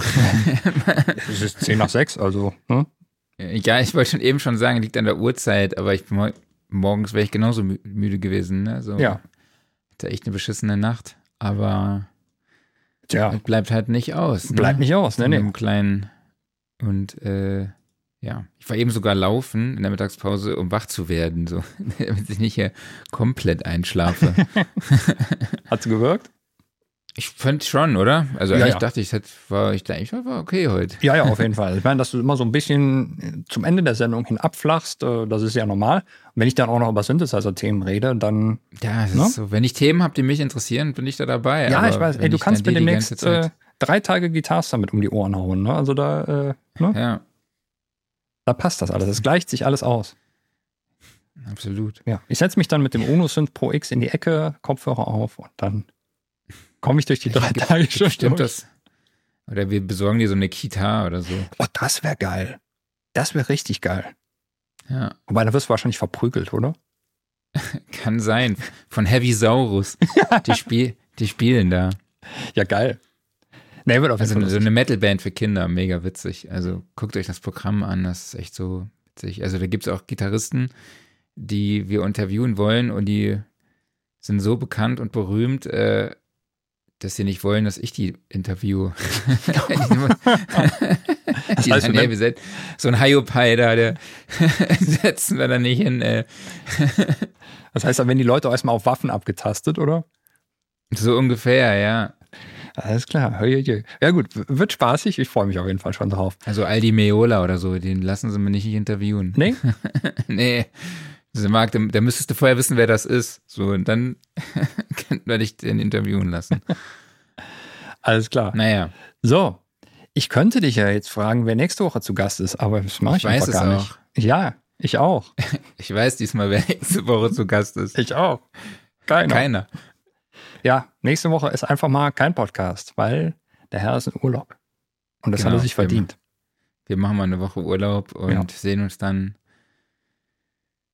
in zwei Wochen wieder. Genau, also du machst wirklich Urlaub, ich nicht, aber das macht nichts. Du hast es auf jeden Fall Naja, verdient. auf, auf dem Papier mache ich Urlaub. Mal Am gucken, Papier, okay. wie das mit dem Urlaub so wirklich wird. Aber ähm, genau, nach meinem Urlaub ist auf jeden Fall am 17.08. dann Markus Bertram zu Oh. Gast. Mhm. Und äh, wir sprechen natürlich über Studioakustik. Ja, Und wenn fein. ihr Fragen dazu habt, dann postet die doch gerne in die WhatsApp-Gruppe. Mhm. Vertagt mich und dann nehme ich die auf und stelle eure Fragen dann an Markus. Sehr gut.